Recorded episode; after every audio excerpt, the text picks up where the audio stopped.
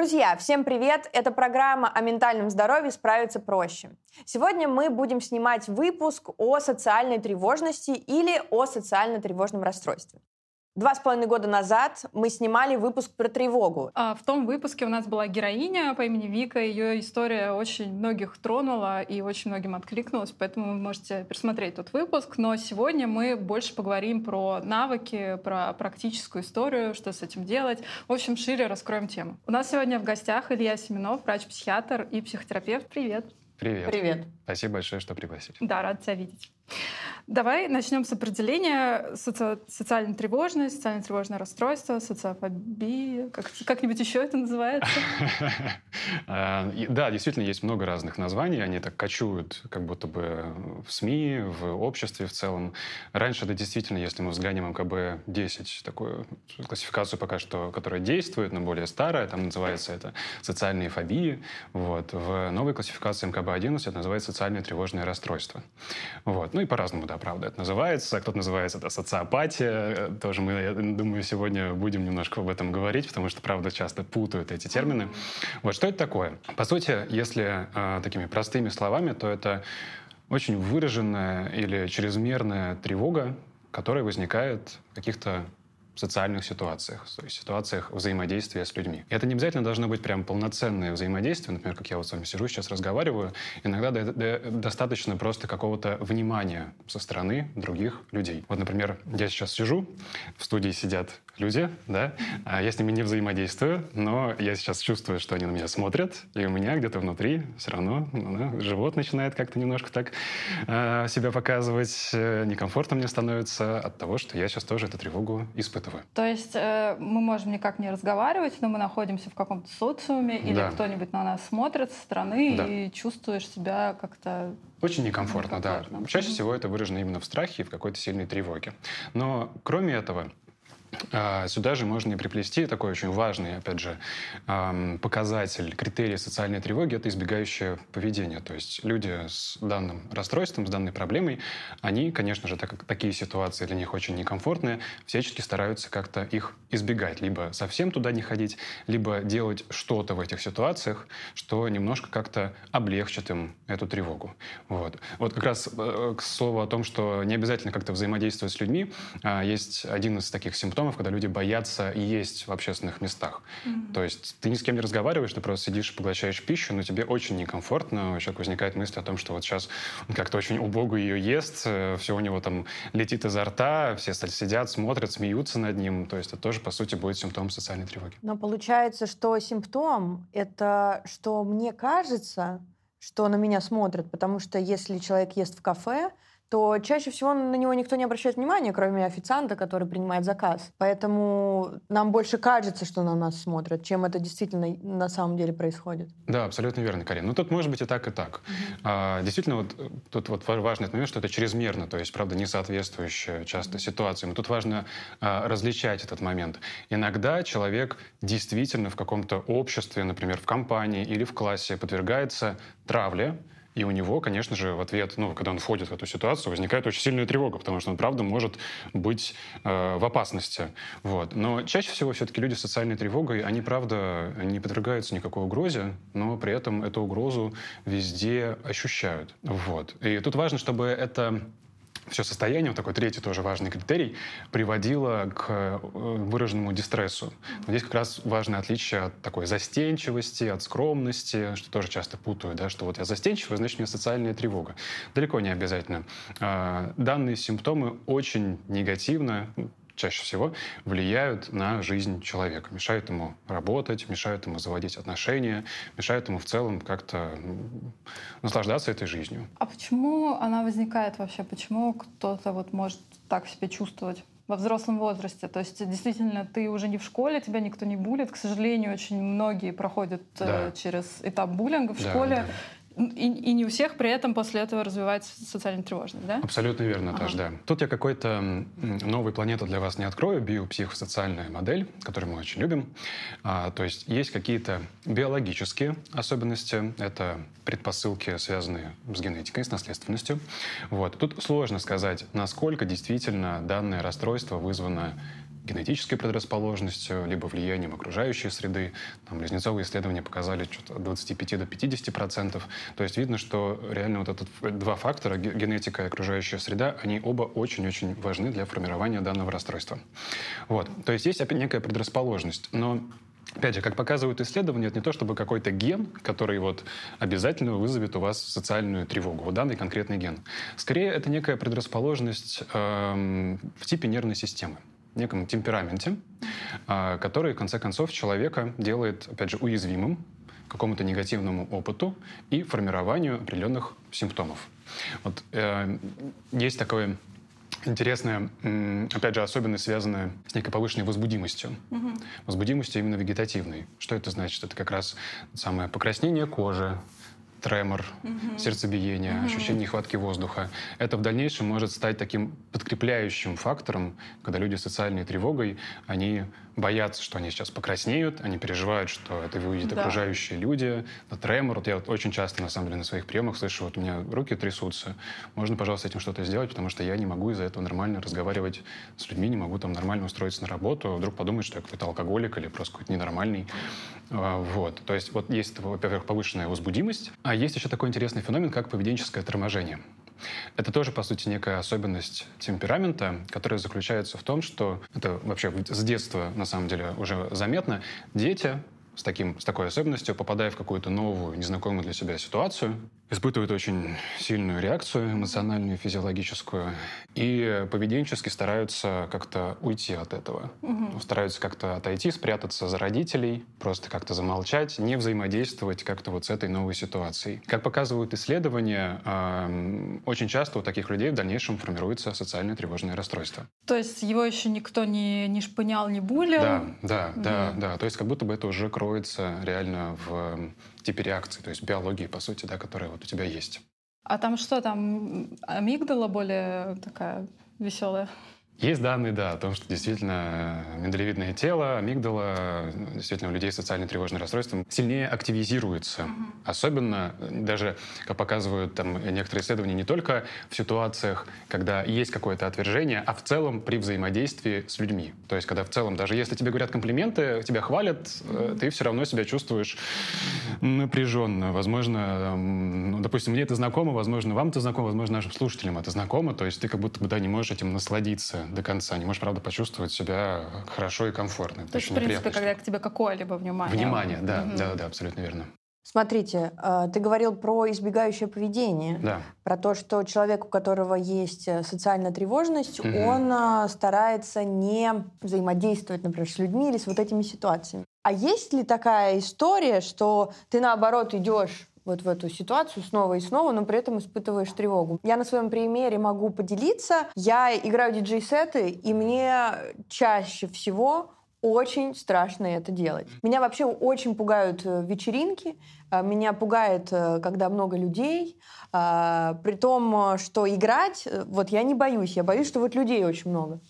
И вот я всегда задаю себе вопрос, а как так получилось, то, что если у меня есть вот эти какие-то э, социально тревожные черты, у меня вся работа моя вообще в принципе, она связана с людьми. Вот э, это тоже как-то закономерно или нет? Ну, это не всегда закономерно. Mm-hmm. Тут, на самом деле, можно сразу тебе такой задать вопрос. А хочется ли тебе избегать таких ситуаций? Возникает у тебя желание не ходить? У меня возникает желание не ходить. Я очень не хочу ага. ходить, но знаешь, что побеждает? Да. А, что если я откажусь, я потом буду очень сильно себя ругать за то, угу. что я якобы проявила слабость, а я угу. ненавижу проявлять слабость. Угу. Поэтому мне легче обстрадаться, чем, а, чем, чем дать себе слабину, потому что я знаю, что мне потом от этого хуже будет.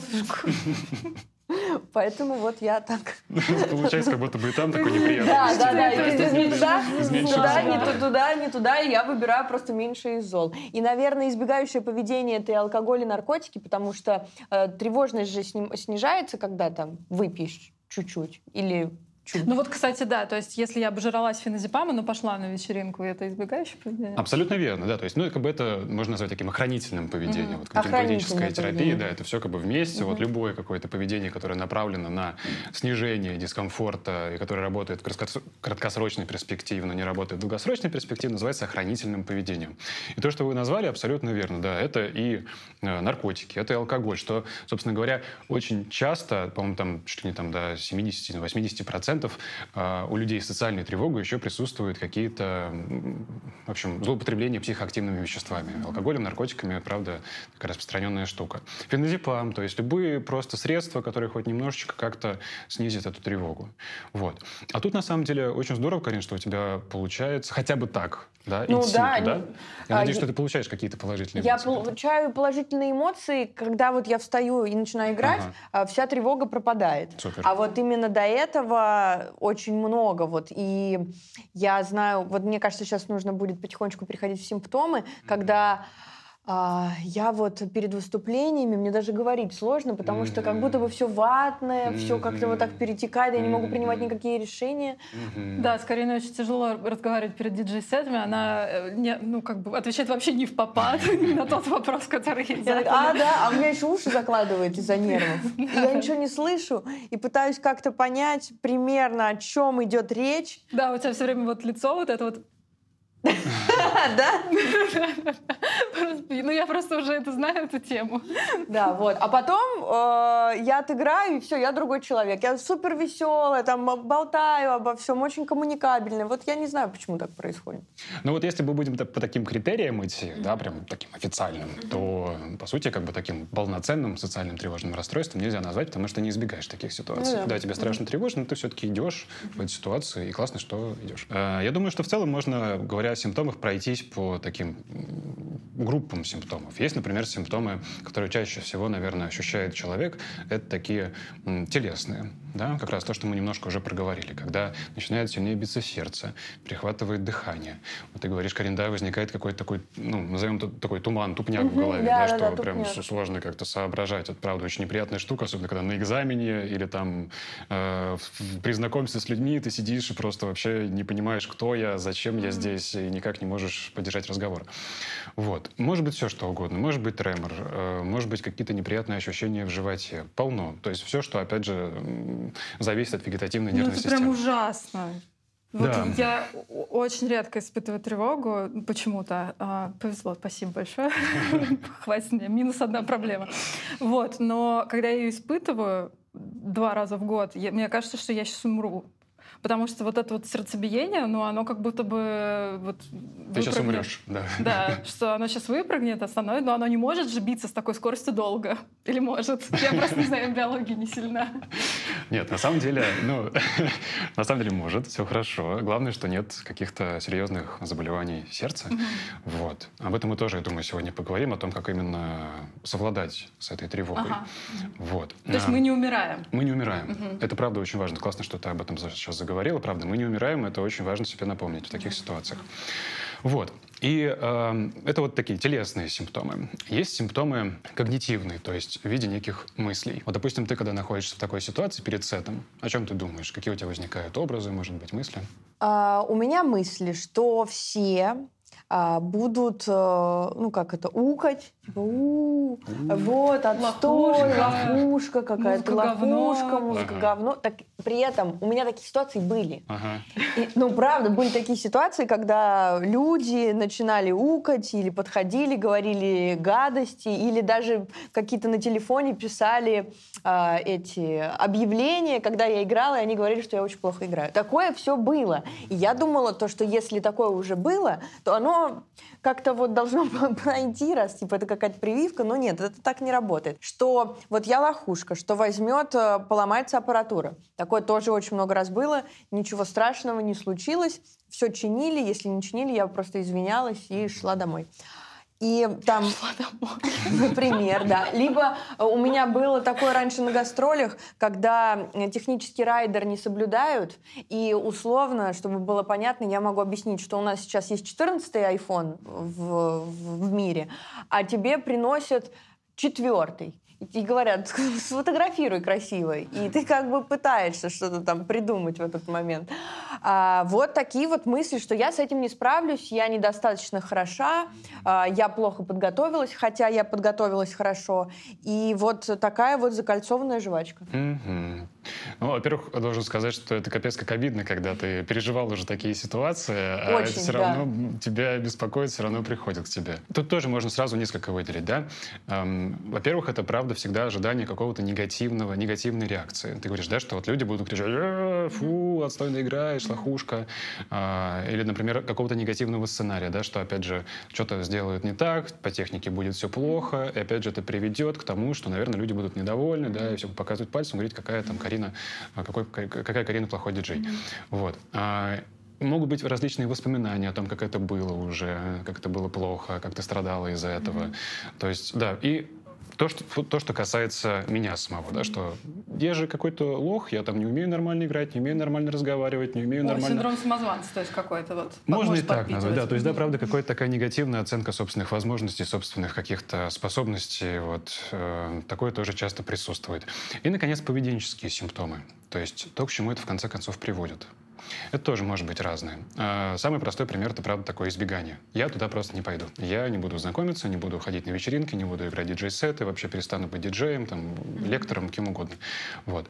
А, либо сделаю что-то, что поможет мне в этом справиться. Например, я буду очень часто, очень много тренироваться.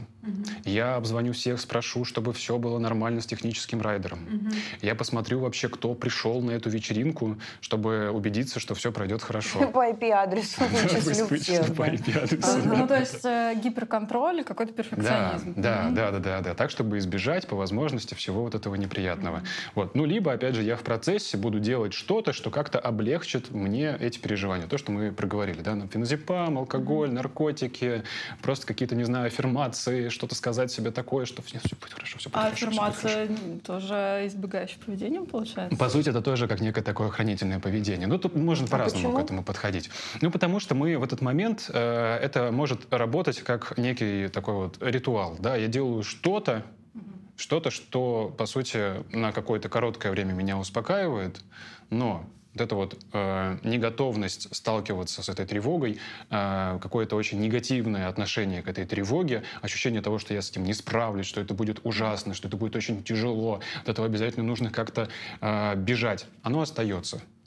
Или, например, смотрите, а, я иногда думаю, вот э, последние пять диджей-сетов были удачные шестой будет неудачный. Вот, ну, какая-то там магическое вот мышление, магическое да, мышление ага. что вот, а, я не знаю, не, не постучала три раза по, по, по столу. И я специально заставляю себя этого всего не делать, а, чтобы не идти как бы на поводу у, у этой тревоги, потому что там все заканчивается тем, что если я там неправильно переступила какую-то черту, мама умрет. Да, вот да, да, да, классика. Реально классика, к сожалению. Получается, что в этих всех эмоциях можно вывести вывести, наверное, самое главное, это стыд.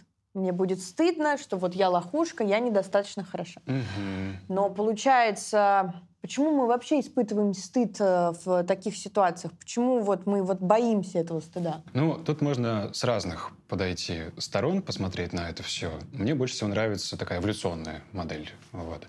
Что когда-то на самом деле большую часть э, существования нашего вида мы жили в племени в племени, где э, наша жизнь зависела от людей, с которыми мы вместе живем. И, конечно же, нам очень важно было быть частью этого племени. И чтобы мы не делали чего-то что может племени в целом, да, и другим э, членам племени навредить, а мы же можем такое делать, да, мы всяк, всякое можем делать, да. Да, да, да. Вот. По сути, можно сказать, что сформировалась вот такая вот неприятная, очень тяжелая эмоция, как стыд. И если я делаю что-то плохое, или мне кажется, что я могу сделать что-то плохое, я испытываю этот самый стыд и чувствую какое-то вот непринятие, отвержение mm-hmm. со стороны членов моего племени. Чувствую это для того, чтобы не делать ничего плохого и остаться в этом племени и в конце концов выжить. Потому что если я буду пакостничать, меня, скорее всего, выгонят, а я один в этой саванне или где-нибудь в Сибири, где вокруг вообще ничего нет, никак не справлюсь и умру. Поэтому уж лучше я буду испытывать стыд и избегать каких-то неприятных ситуаций, чем в конце концов умру от э, в пасти какого-нибудь льва. Конечно, такая парадоксальная ситуация, да, получается. У нас эта вся история как бы для того, чтобы мы выжили угу. и остались в социуме, угу. при этом мы избегаем социума. А да, можешь да, объяснить, да, почему? Да. Это было давно. Угу. Это было правда давно очень. Ну, достаточно. Достаточно. Мы не помним уже. Мы не помним. А, не, не было, нет еще здесь людей. Но Алла Пугачева уже пела. Да. Почему это осталось? Условно, это то же самое, как э, рефлекс рожать детей? Рефлекс рожать детей классно звучит. Ну, типа, это заложено, и ты такой, окей, я ничего не могу с этим сделать. Не, ну могу. Сейчас пойду рожать детей. Зачем? Зачем бояться? Ну, зачем это осталось? Ну, тут э, тоже, мне кажется, по-разному можно к этому подойти. Я думаю, что Одно из объяснений — это то, что как раз большую часть времени существования нашего вида мы жили в племени. А вот это время, вот эти вот несколько там тысяч лет, когда мы образовали какую-то цивилизацию, у нас появились какие-то города, и мы в целом не так сильно зависим от каждого человека в своем окружении, это очень такой маленький промежуток. Нищетово. Наш... Нищетово, да, правда, спасибо. Вот. И нашему мозгу, правда, трудно тут адаптироваться, и трудно как будто бы вот к этому привыкнуть. Ну, еще в 20 веке как бы еще все были очень зависимы от друг друга. Это вот только сейчас мы становимся вот уже максимально автономными. Да, да. Даже где-то сейчас сохраняются еще такие традиционные общества, да, да, да. где также люди очень зависят. Вот. Именно поэтому, я думаю, сейчас нам все-таки сложно уверить свой мозг, что нет, чувак, если на тебя криво смотрит мужик в метро, это не значит, что ты умрешь и что с тобой все один. будет плохо. Один, да-да-да, один, и что с тобой все будет плохо. Мозг нам все равно постоянно как будто бы это накидывает. Мы боимся быть одни, и при этом мы настолько сильно боимся быть одни, что нам легче быть одному, да. чем идти в социум и кого-то там, искать. Там, там, ну, как каких-то друзей, там, да. как, как, как, ты коммуницируешь друг с другом. Это вот этот парадокс, получается, Наташа да, только что да. сказала об этом. Я согласен, да, это правда очень такой интересный парадокс, что мы настолько боимся вот этого какого-то видимого отвержения, что нам лучше как будто бы быть одному и это отвержение не ощущать. Mm-hmm. То есть как будто бы легче просто отказаться самостоятельно, чем, в конце концов, чтобы тебя самого послали. Вот. Ну, чувство правды это очень сложно. Это очень сложно, правда, очень болезненно, конечно. И тут э, очень хочется всех людей с этим диагнозом, с этим расстройством поддержать, потому что э, мы, конечно, тут говорим, да, вот эволюционная модель, все это, конечно, сейчас нам не нужно этого бояться, но, ну, блин, ну, очень тяжело в этом, правда, находиться и говорить о том, что да просто вам нечего бояться, это вообще бесполезно. Почему? Вот почему нельзя просто взять и выйти из дома и пообедать в кафе. Почему у человека начинается рвота, понос, э, под э, градом и вот эти вот э, жвачка из мыслей. Вот почему? Вот часто же просто могут задать вопрос, что ты тревожишься, все же нормально, да, расслабься. Да, да, да, да. Ну, опять же, возвращаемся к тому, что мы в первую очередь биологические существа, и многие наши процессы, в том числе физиологические, они э, обусловлены не нашим каким-то видением мира, пониманием того, как все есть, а обусловлены, по сути, как бы нашими какими-то инстинктами, да, и нашими какими-то выработанными поведенческими реакциями. Вот. И здесь это бесполезно. Потрясающий ответ. Я его выучу, и теперь буду говорить его всем. Скажите, если я относитесь Не, мне очень нравится, потому что часто могут э, мне задать вопрос, зачем ты это делала, почему ты так тупо поступала, ты что, тупая? И вот я просто скажу, что это просто обусловлено поведенческими реакциями. реакциями. Спасибо. Рептильный мозг, там этот вот все. Это сейчас концепция применима или это Уже так? нет, уже нет, уже, да, ее там тоже как-то отодвинули, поэтому, возможно, мы тоже будем... Почему стыд такая невыносимая штука? Она же самая невыносимая. Ну, Что самое страшное из эмоций? Вроде стыд же, да? А, ну, мне сложно на самом деле сказать. Я не буду тут, наверное, говорить за всех людей. Вот. Ну, я, а я думаю, есть исследования какие-то, нет? Честно не скажу. Uh-huh, вот. Okay. А, тут мне сложно, правда, сказать, какая из эмоций самая невыносимая. Uh-huh. Вот. Но я думаю, что стыд вполне себе можно сказать одной из самых невыносимых, потому что, правда, очень-очень больно когда тебя отвергают, когда ты э, недостаточно хороший, недостаточно нужный, недостаточно классный для значимых людей, для вот этого своего племени. Ну, тут вот мы сейчас поговорили про какое-то такое биологическое эволюционное объяснение, да, почему нам до сих пор mm-hmm. страшно. Можно поговорить просто с такой гуманистической, да, да, гуманистической психологической позиции, что нам все равно всем очень, ну не всем, да, есть люди, которые в целом как-то нормально справляются без общества, не будем тут обобщать, но большинство людей а, очень важно быть а, связанными угу. друг с другом, да, формировать какие-то привязанности, быть нужным, быть важным, быть членом какой-то вот именно группы, вот. И очень-очень больно, когда тебя не получается так делать, или когда ты не чувствуешь себя членом этой группы. Правда, одиночество очень болезненное переживание, конечно, никому не хочется оно в любом случае будет. Мы сейчас уже так креативная безнадежность пошла. Как... Ну ладно, простите. Вот. Но, конечно же, никому не хотелось бы этого желать. Отлично, провалидировали всех. Как, как де, девочки заплакали. Да, девочки плачут. Я просто подумала про стыд, почему она может быть такая невыносимая. Вот как-то, допустим, злость, тревога, они какие-то вот с ними более или менее понятно, что делать. Даже вина, там, ну, чувствуешь себя виноватым, извинись, да, там больше так не делай. А, условно, если ты злишься, ну, там, пари, ну, или как-то тревога, убегаешь. Со стыдом непонятно, что делать, хочется, ну, вот, исчезнуть. Спрятаться, да, да спрятаться, исчезнуть. Да. Вот, как, да, нам на тренинге НДБТ говорили про стыд, что это такая эмоция, которая заставляет тебя хотеть не существовать. Ну, в принципе, это же самое страшное, Ужасно. не существовать. Мы же да. должны жить. А, и тут, да, тоже непонятно. Ну, я думаю, во второй части передачи мы как раз поговорим, а, как прорабатывать стыд и как с ним учиться находиться. Ну, в общем, да, всем очень чувствуем, кто испытывает стыд, испытывает сотревожность. Я постоянно очень... стыд испытываю. А, вот особенно на каких-то мероприятиях. Мне, мне, мне всегда так стыдно туда ходить почему-то. А, и я думаю, ну, я же вроде нормально выгляжу, нормально одета вроде бы как-то приличная, да, но все равно вот всегда очень сильно, даже не стесняюсь, а вот очень-очень сты- сильно стыжусь. А потом вот как-то потихонечку проходит. Но каждый раз это испытание. Так вот, а, мы обсуждали про а, избегающее поведение, но это же тоже неэффективное поведение, потому что если мы будем постоянно избегать а, офферов на работу, там, походов э, с друзьями куда-то, вообще общение с друзьями, то эта же жизнь будет очень пустой, mm-hmm. нет?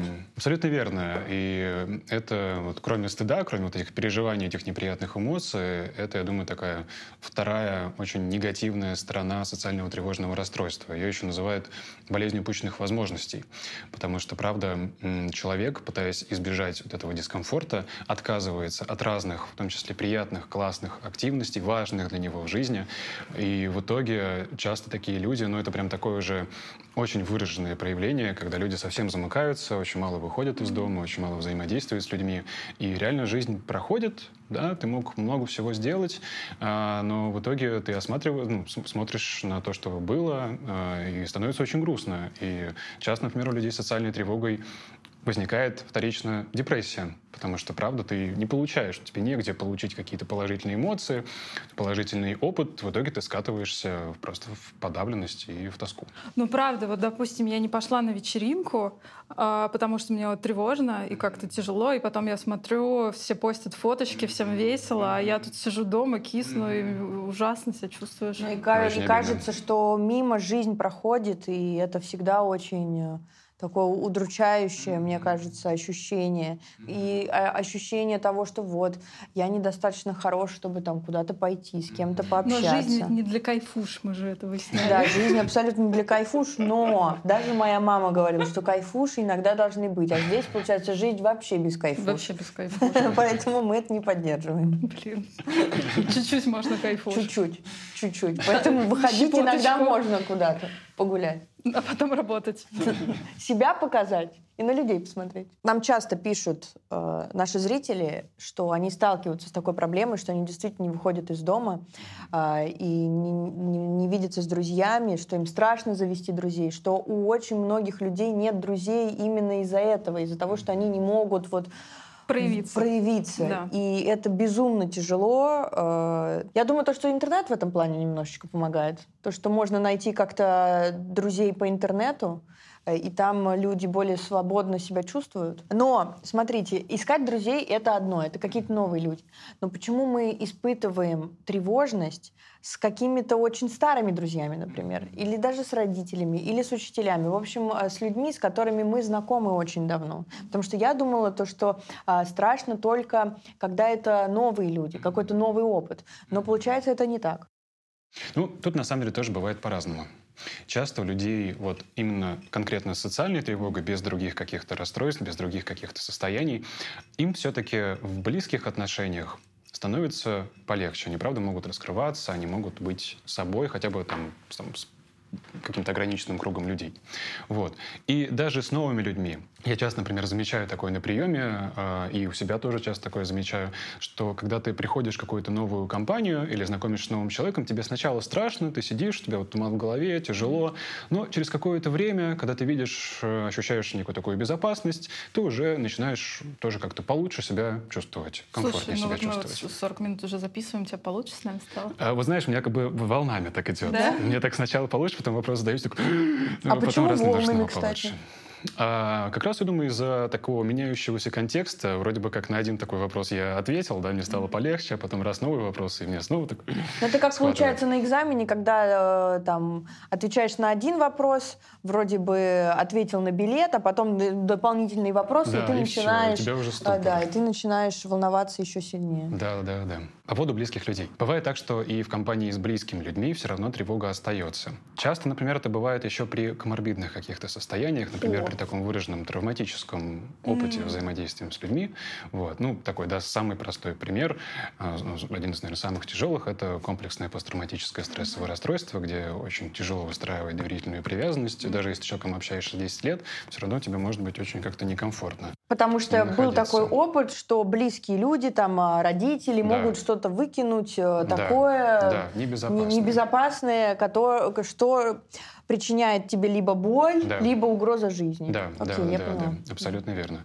Вот, поэтому я думаю, что и с близкими людьми такие чувства тоже вполне могут возникать, особенно когда мы с этими близкими людьми, например, давно не виделись. Вот мы их видим, да, они как будто бы уже как будто немножко другие, нам нужно к ним привыкнуть, и эта тревога будет появляться. Илья, смотри, часто говорят, ой, я просто интроверт, поэтому я не люблю людные пространства.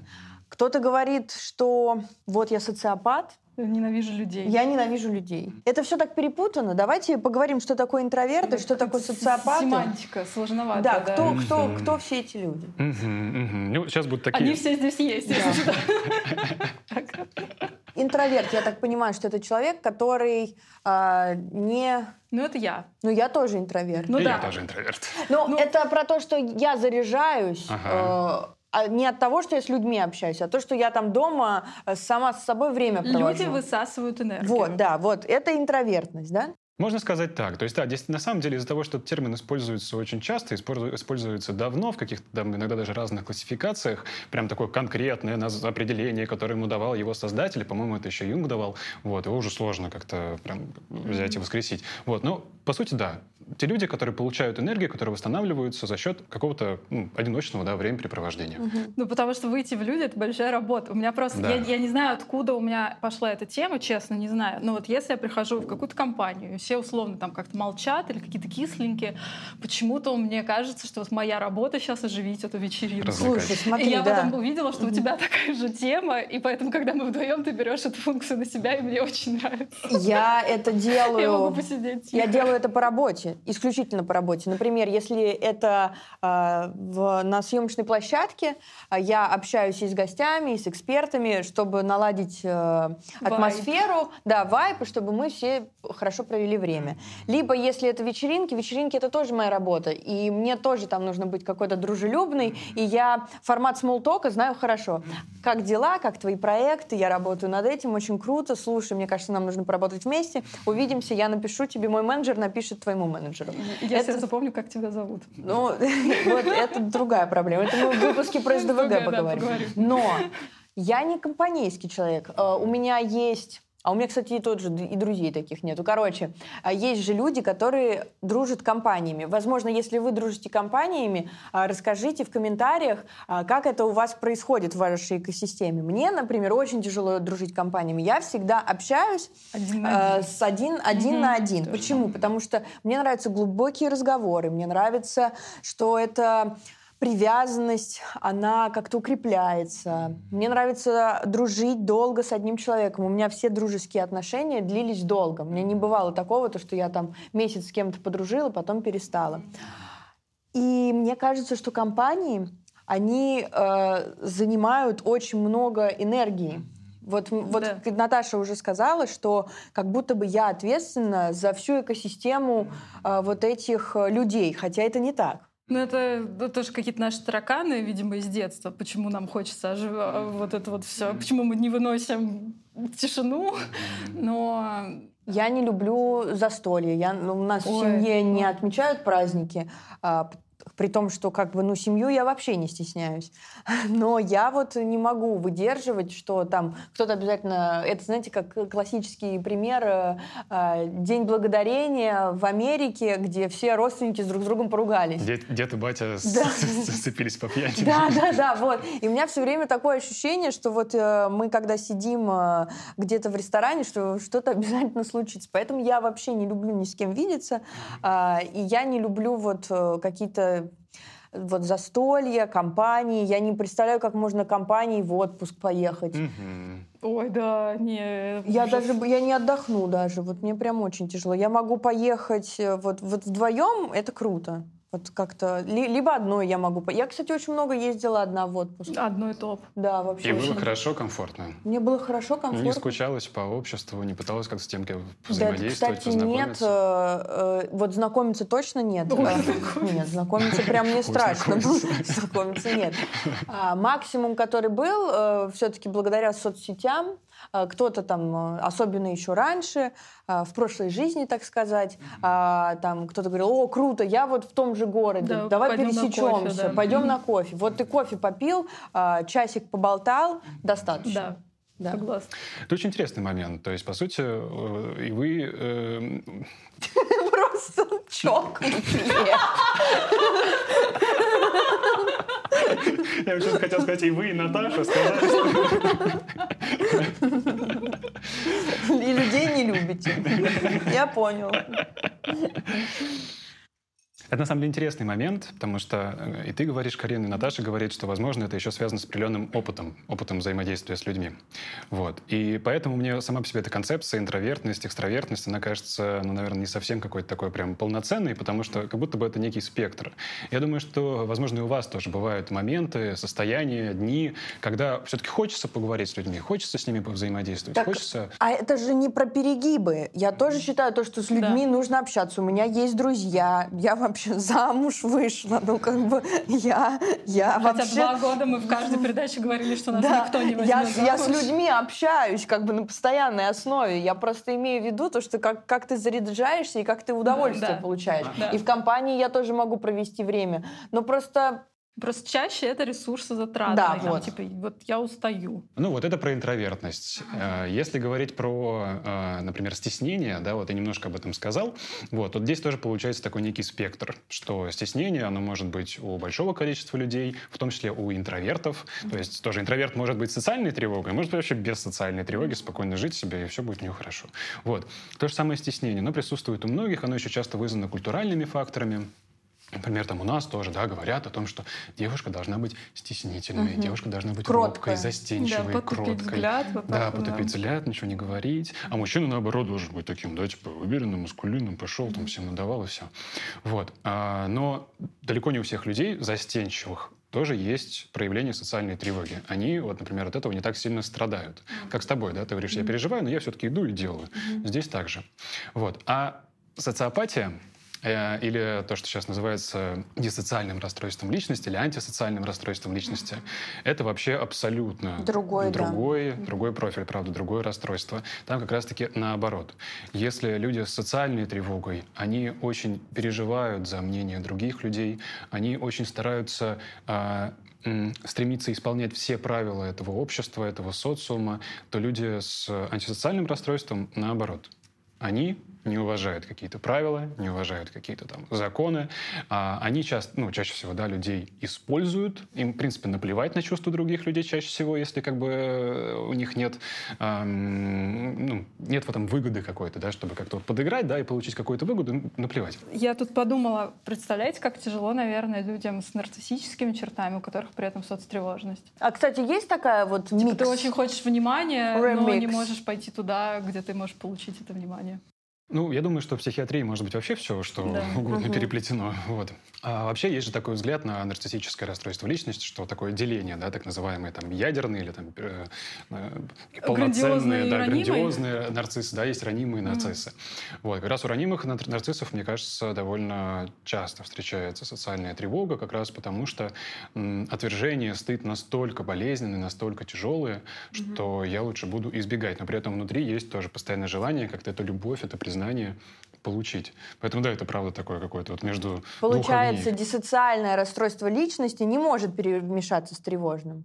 А, я думаю, что опять же такое может быть, но как бы по сути, да, если мы взглянем на симптом, на критерии Одно диагноза, исключает другое. как будто бы оно может исключать, ну именно про а, социальное тревожное расстройство, да. да, и антисоциальное расстройство. Именно потому, что люди с антисоциальным расстройством а, чаще всего не боятся мнение других людей. То, что их осудят, то, что подумают, что они какие-то плохие. Они это не чувствуют. Не боятся их обидеть. Да, они как бы, ну вот, тоже можно заходить с такой э, стороны психологической, что вот у них как бы, да, правда, эмпатия, как считают исследователи, она снижена. Она не, не чувствует, там, как мы, имеется в виду, большинство людей, э, боль или там переживания других людей. Мы поговорили про биопсихосоциальную модель. Да. И социум очень э, сильно влияет на человека. Абсолютно. А если это все в семье... Э, как бы по наследству как будто бы передается. И передается ли это по наследству? Условно, есть тревожные родители, которые все время вот переносят эту тревогу на ребенка. Может ли ребенок стать тревожным? Сиди спокойно, все будут смотреть там. Ну, какие-то вот эти вот бросы все время 25-м ага. кадром. А, что я за тебя волнуюсь, там что-то на улице случится. И вот э, это может э, как-то... Однозначно ли у ребенка будет тревожное расстройство? Ну, однозначно, неоднозначно. Тут мы, естественно, прям полноценно сказать не можем, но, правда, шансы этого очень сильно вырастают.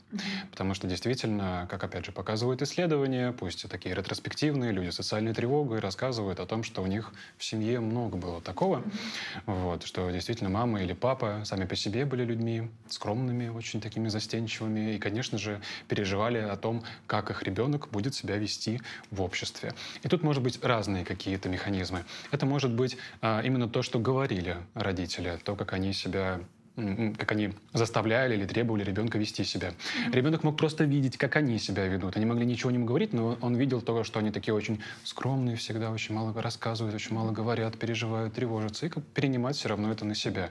Вот.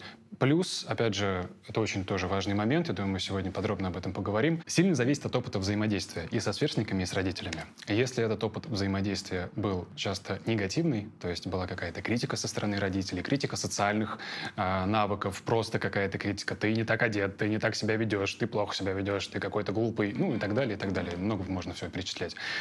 Вот. То правда формируется такое убеждение о себе, о себе, да, что вот что-то со мной не так, и страх того, как я буду проявляться в обществе. Конечно же, очень сильно влияет опыт взаимодействия со сверстниками. А, это касается, в первую очередь, травли и буллинга. Это, я думаю, прям такой, да, очень-очень-очень важный фактор, который в конце концов приводит к социальной тревоге. Могу здесь тоже как бы и за себя в том числе говорить. Когда тебя не принимают сверстники, особенно когда это происходит в подростковом возрасте, в очень таком чувствительном, очень таком, да, уязвимом возрасте, это очень больно, это очень тяжело. И, конечно же, это очень сильно меняет восприятие себя и восприятие э, окружающих людей. И дальше это превращается в реальную какую-то самую настоящую угрозу. То есть может быть такое, что там условно до 12 лет все было нормально, я выступала на сцене и так да, далее. Потом да. я перехожу в новую школу, почему-то меня там начинают булить, угу. и я себе зарабатываю соцтревожность. Абсолютно верно. И такое, на самом деле, даже из моей практики встречается часто. Угу. Но мы сейчас говорим о таких очень серьезных случаях. Они не обязательно нужны для того, чтобы сформировалась социальная тревога.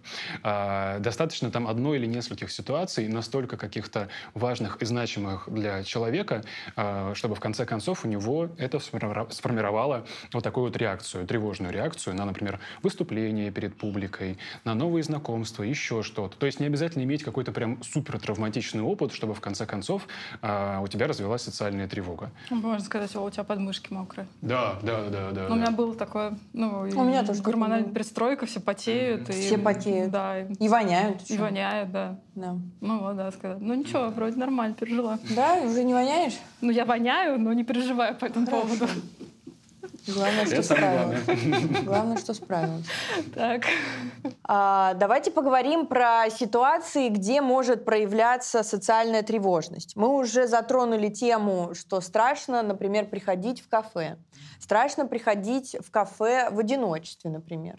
Мне страшно, вот мы сейчас разгонялись с Наташей перед выпуском, мне страшно, когда я прихожу в кафе, а, особенно когда уже официант подошел, дал мне меню, и еще есть какая-то комплементарная вода или еще что-то. Я смотрю на меню, а, мне оно не нравится, и я хочу уйти. Вот мне страшно уйти из э, кафе. И ты остаешься и ешь невкусную еду. Да, ну, может быть, она и вкусная, но просто тебе не хочется. Не то, что хотелось. Да. Да, не то, не то, что хотелось. Потом очень страшно звонить в госучреждение. Угу. Очень распространенный Поликлинику, страх, например, страшно звонить. Угу. А, у меня был опыт, когда я мне нужно было одни документы перенести в, в, другой, а, в другое отделение ГАИ. Ну и как бы это вообще очень сложная такая история. И я по телефону каждый день звонила какому-то там человеку, который там работает, и, ну вот на протяжении месяца. Вначале он меня посылал, естественно, а потом мы подружились.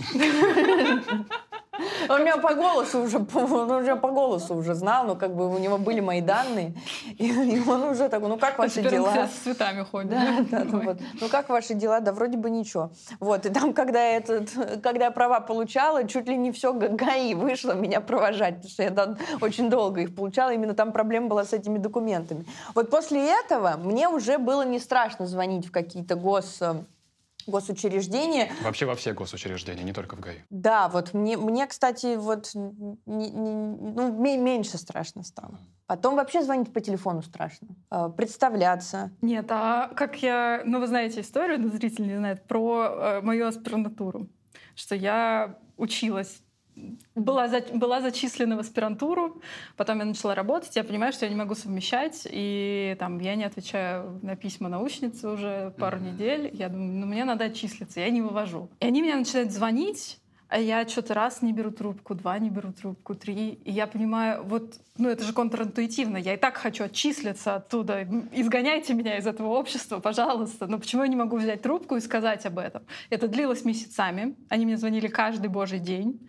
И на самом деле, то есть выполняли свою работу. И чем быстрее бы я взяла трубку и сказала, что извините, пожалуйста, что я не брала, но я отчисляюсь, тем быстрее бы они мне перестали звонить. Но в итоге это все вот длится каждый день. Они начинают звонить, я начинаю сжиматься, жду, когда они мне перестанут звонить, у меня портится настроение, и ничего не меняется. Это, это что вообще такое? А еще есть такая история, что тебе, например, э, э, приятельница, тебя приятельница зовет на обед, ты понимаешь, что это время и день тебе не подходит, но ты все равно соглашаешься, и потом говоришь то, что, ой, сори, у меня были какие-то вот срочно поставили какие-то а, ты дела. в моменте перед. Не, ну я хочу так делать, я так не делаю, потому что я понимаю, что нужно уважать чужое время и что нужно как бы говорить, уметь говорить нет. Но вот я этому училась. Вот говорить нет страшно, такое ощущение. Вот это про социальную тревожность или нет? Это может быть и про социальную да. тревожность, в зависимости от того, чего ты здесь боишься в этой конкретной ситуации. А почему вот по телефону-то страшно звонить, как в какую-нибудь поликлинику и говорить, открепите меня от э, места прописки, я хочу на место фактического проживания? Вот почему страшно? Я тут могу сказать про людей, эм, опять же, своих клиентов, пациентов, с которыми я работал, и у них тоже часто такое встречалось, чаще всего это, э, это взаимодействие, в котором ты не можешь, где нужно тебе быстро принимать решения. Да. Телефонный разговор длится, как правило, довольно мало времени. При личном взаимодействии, да, ты можешь сказать, так, ну ладно, надо подумать, что, как. А тут нужно быстро. Соответственно, выше риск того, что ты сделаешь какой-то неправильный, ну даже неправильный ответ, и человек из трубки скажет тебе, ну ты тупой, ну Как он что сейчас звонит в поликлинику и не знает, какой у него снилс, не может выучить его Ну, вот вообще так у вот меня сразу. такое было, да. Ну, Тем там... более, что это правда возможно. Ну, это очень возможно. Э, Я не знаю, может быть, сейчас что-то изменилось, но а, там, когда в подростковом возрасте я ходила в э, городскую поликлинику, то вот там как раз вот такой вайбец и был. Так Да. вообще в- я в больнице в двадцатом году лежала, там, сколько, две недели, там тоже такой вайбец был. Ну, на тебя там постоянно орут. И чтобы подойти к на регистратуру и сказать, что тебе что-то нужно, я вот прям собиралась. При этом я понимаю, почему там все такие раздраженные, потому что маленькие зарплаты, очень большие смены, все очень сильно устают. Это как бы такая проблема системы, а не проблема конкретных людей, которые там работают. Как я провалидировала, Ой, ничего прям себе, так круто. Вы прям. сегодня, ребят, прям Да? вообще on Я fire. считаю, что я вот сейчас молодец была. Да. А, но страшно. А вот это вот, когда ты с кем-нибудь висишь на телефоне, тебе кто-то что-то говорит и говорит, готовы записать, а ты не готов записать, у тебя нету карандаша, или там нужно нажать на кнопку и записывать куда-то в заметках, Да, у тебя да, трясутся да, да. пальцы. Вот что, что- это что? Как, это такое? Ну вот чего ты боишься в такой ситуации? Какие у тебя Я возникают? не, не успеваю, я не успеваю, меня ждут, Ага. А, я кого-то подвожу, получается, да. Что я чё? делаю, знаете, какую ужасную вещь? Если со мной кто-то долго разговаривает по телефону, я иногда говорю, что курьер звонит. Или, знаете, что я делаю? Я кидаю трубку, а потом пишу, ой, прости, пожалуйста, связь прервалась». Это ужасно, так делать нельзя. Это было давно. Я сейчас уже так не делаю. Но вот тут были такие вещи.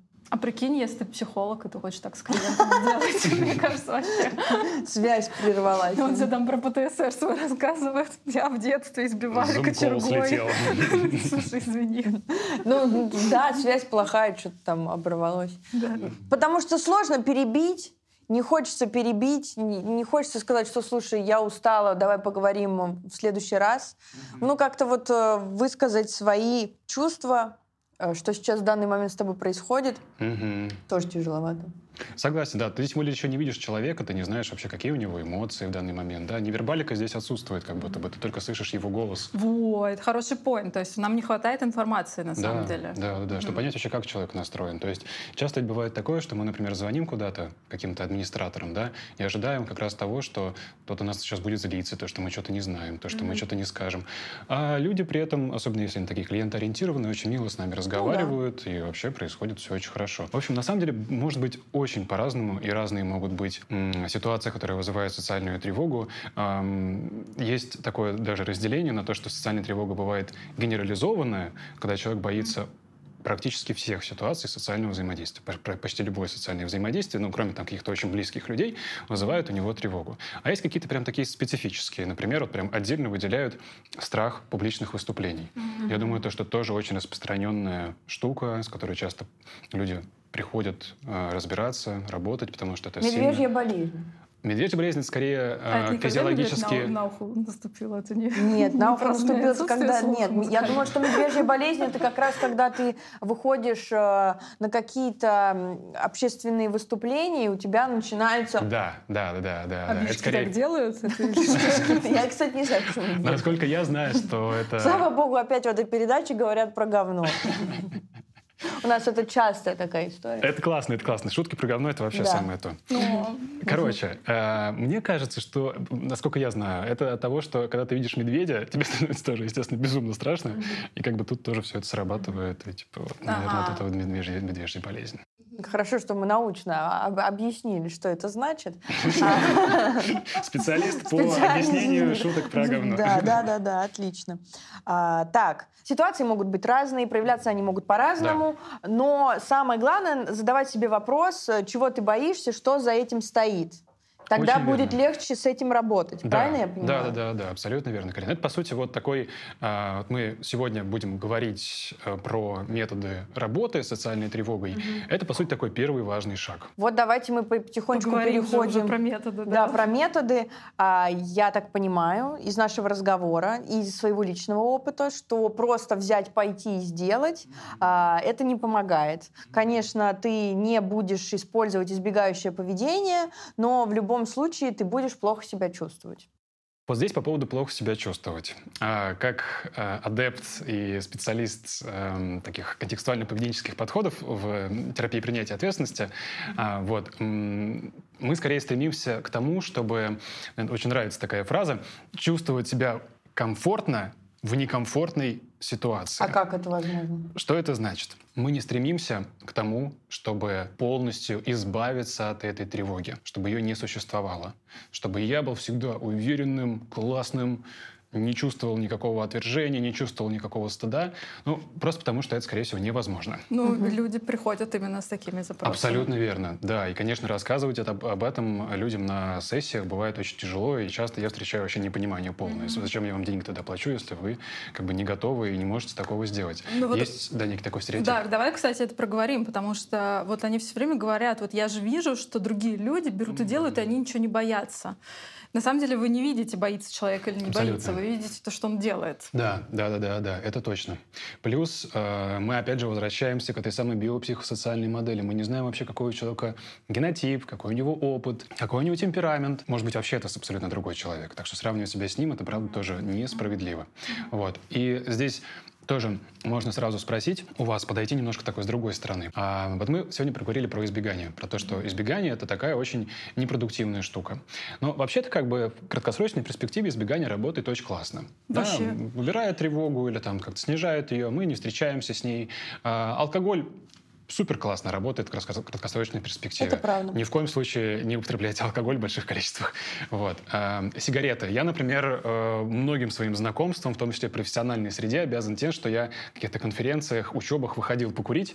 То же самое. И mm-hmm. это было не так тревожно просто выходить и знакомиться с кем-то. А Ты потому что сигарета это какой-то социальный клей. Абсолютно. А, с алкоголем я... то же самое. Вот mm-hmm. ты не пьешь, вот, допустим, я не люблю, ну, ты в принципе трезвая, а я пью алкоголь там два раза в год, потому что не люблю и все, и где все знакомства. У меня, это, у меня это сишки, в том плане, что я прихожу на вечеринку, при том, что я в обычной жизни не курю. Я не хожу, утром да. я не просыпаюсь, я не, не начинаю свой день с сигареты. Но если я в каких-то общественных местах, то я вот начинаю курить сигарету, и как-то это ну, сразу разговор да, завязывается, да, как-то да, вот вы начинаете да, общаться. Да. Но, кстати, помимо... Потом тебя тошнит, кружится голова, и ты теряешь Да, потому что ты, да, потому что ты пачку выкурил. Ну, да. Нас, нас, Пока болтался. Наклеился. А, но, кстати, мне знаешь, что помогает? Э, вот про алкоголь. На самом деле, не важно, что у тебя в стакане. У тебя просто должно быть что-то быть в стакане. В стакане да. У меня обычно это просто там лимонад, либо какая-то вода со льдом. И она как выглядит как э, алкоголь, все хоть и знают, что я не пью, но это как будто бы вот тоже какой-то социальный клей, что ты просто вот что-то вот пьешь.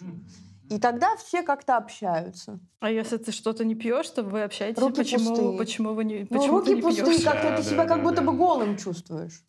Вот у меня такое ощущение. Ну так вот, э, да. И... Да, эти методы, которые часто используют люди с социальной тревогой, не только с ней, для того, чтобы как-то избавиться от дискомфорта. Mm-hmm. Сразу можно провести, задать себе такие вопросы. Хорошо, вот, во-первых, что я использую для того, чтобы не чувствовать это? Там может быть разные способы тоже. Какой-то э, алкоголь, наркотики, не ходить куда-то, говорить себе что-то и так далее, и так далее. Следующий вопрос. А насколько долго это работает? Вот mm-hmm. было такое, что вы использовали что-то, какой-то метод, например, например, не ходили куда-то или употребляли что-то, и социальная тревога вообще не возвращалась к вам? Скорее всего, нет. Угу. Если так, то супер, наверное, вы не смотрите эту программу, потому что у вас уже все хорошо. Угу. Наверное, Они все-таки возвращалось. Нам, нас хейтят. Лохи социальной тревогой. Да. У меня вот прошло все. Да. Но при этом, скорее всего, вы на вот эти способы избегания затрагивали какие-то ресурсы. Вы затрагивали время, вы чего-то куда-то не ходили, избегали каких-то знакомств. Ну, то, что мы сегодня уже проговорили, да, про эти самые минусы. Но, может быть, посмотреть стоит на это немножко по-другому. Мы сегодня проговорили про то, что мы все, по сути, да, существа в большей мере биологические. И мы все в своей жизни сталкиваемся с большим количеством боли, mm-hmm. в том числе с болью отвержения. Mm-hmm. Если задать себе такой вопрос, да, чего я боюсь, почему я стараюсь избегать таких ситуаций, чаще всего, если так немножко разбираться, разбираться, разбираться, можно дойти до такого более такого глубинного, что ли, такого страха. Например, я боюсь, что от меня отвернутся люди. Я боюсь, что я буду ненужным. Я боюсь, что я останусь один. И это же, правда, так грустно от этого mm-hmm. становится, когда ты об этом задумываешься. Да. Mm-hmm. И если то же самое испытывает твой близкий человек, наверное, тебе очень захочется как-то поддержать его, обнять его, как-то побыть с ним. И, наверное, тебе захочется как сказать, блин, друг, ну все хорошо, все в порядке, с тобой все нормально. Вот. Может быть, то же самое и к себе тоже испытать. То есть немножко по-другому посмотреть, что эта социальная тревога, которая возникает, она, по сути, появилась не просто так. Она, по сути, защищает тебя от того, чтобы ты не остался один. Она, возможно, еще усилена твоим неприятным опытом, в котором ты тоже вообще никак не виноват. Он просто появился из-за определенного стечения обстоятельств.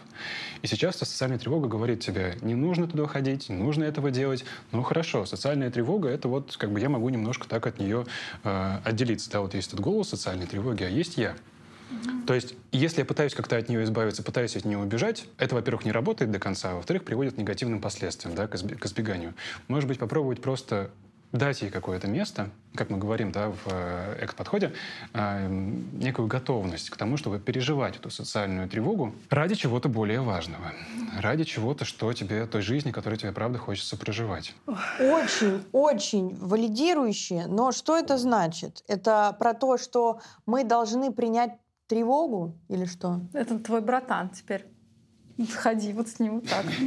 Не, мне просто сло, мне сложно далось именно вот это принятие тревожного состояния.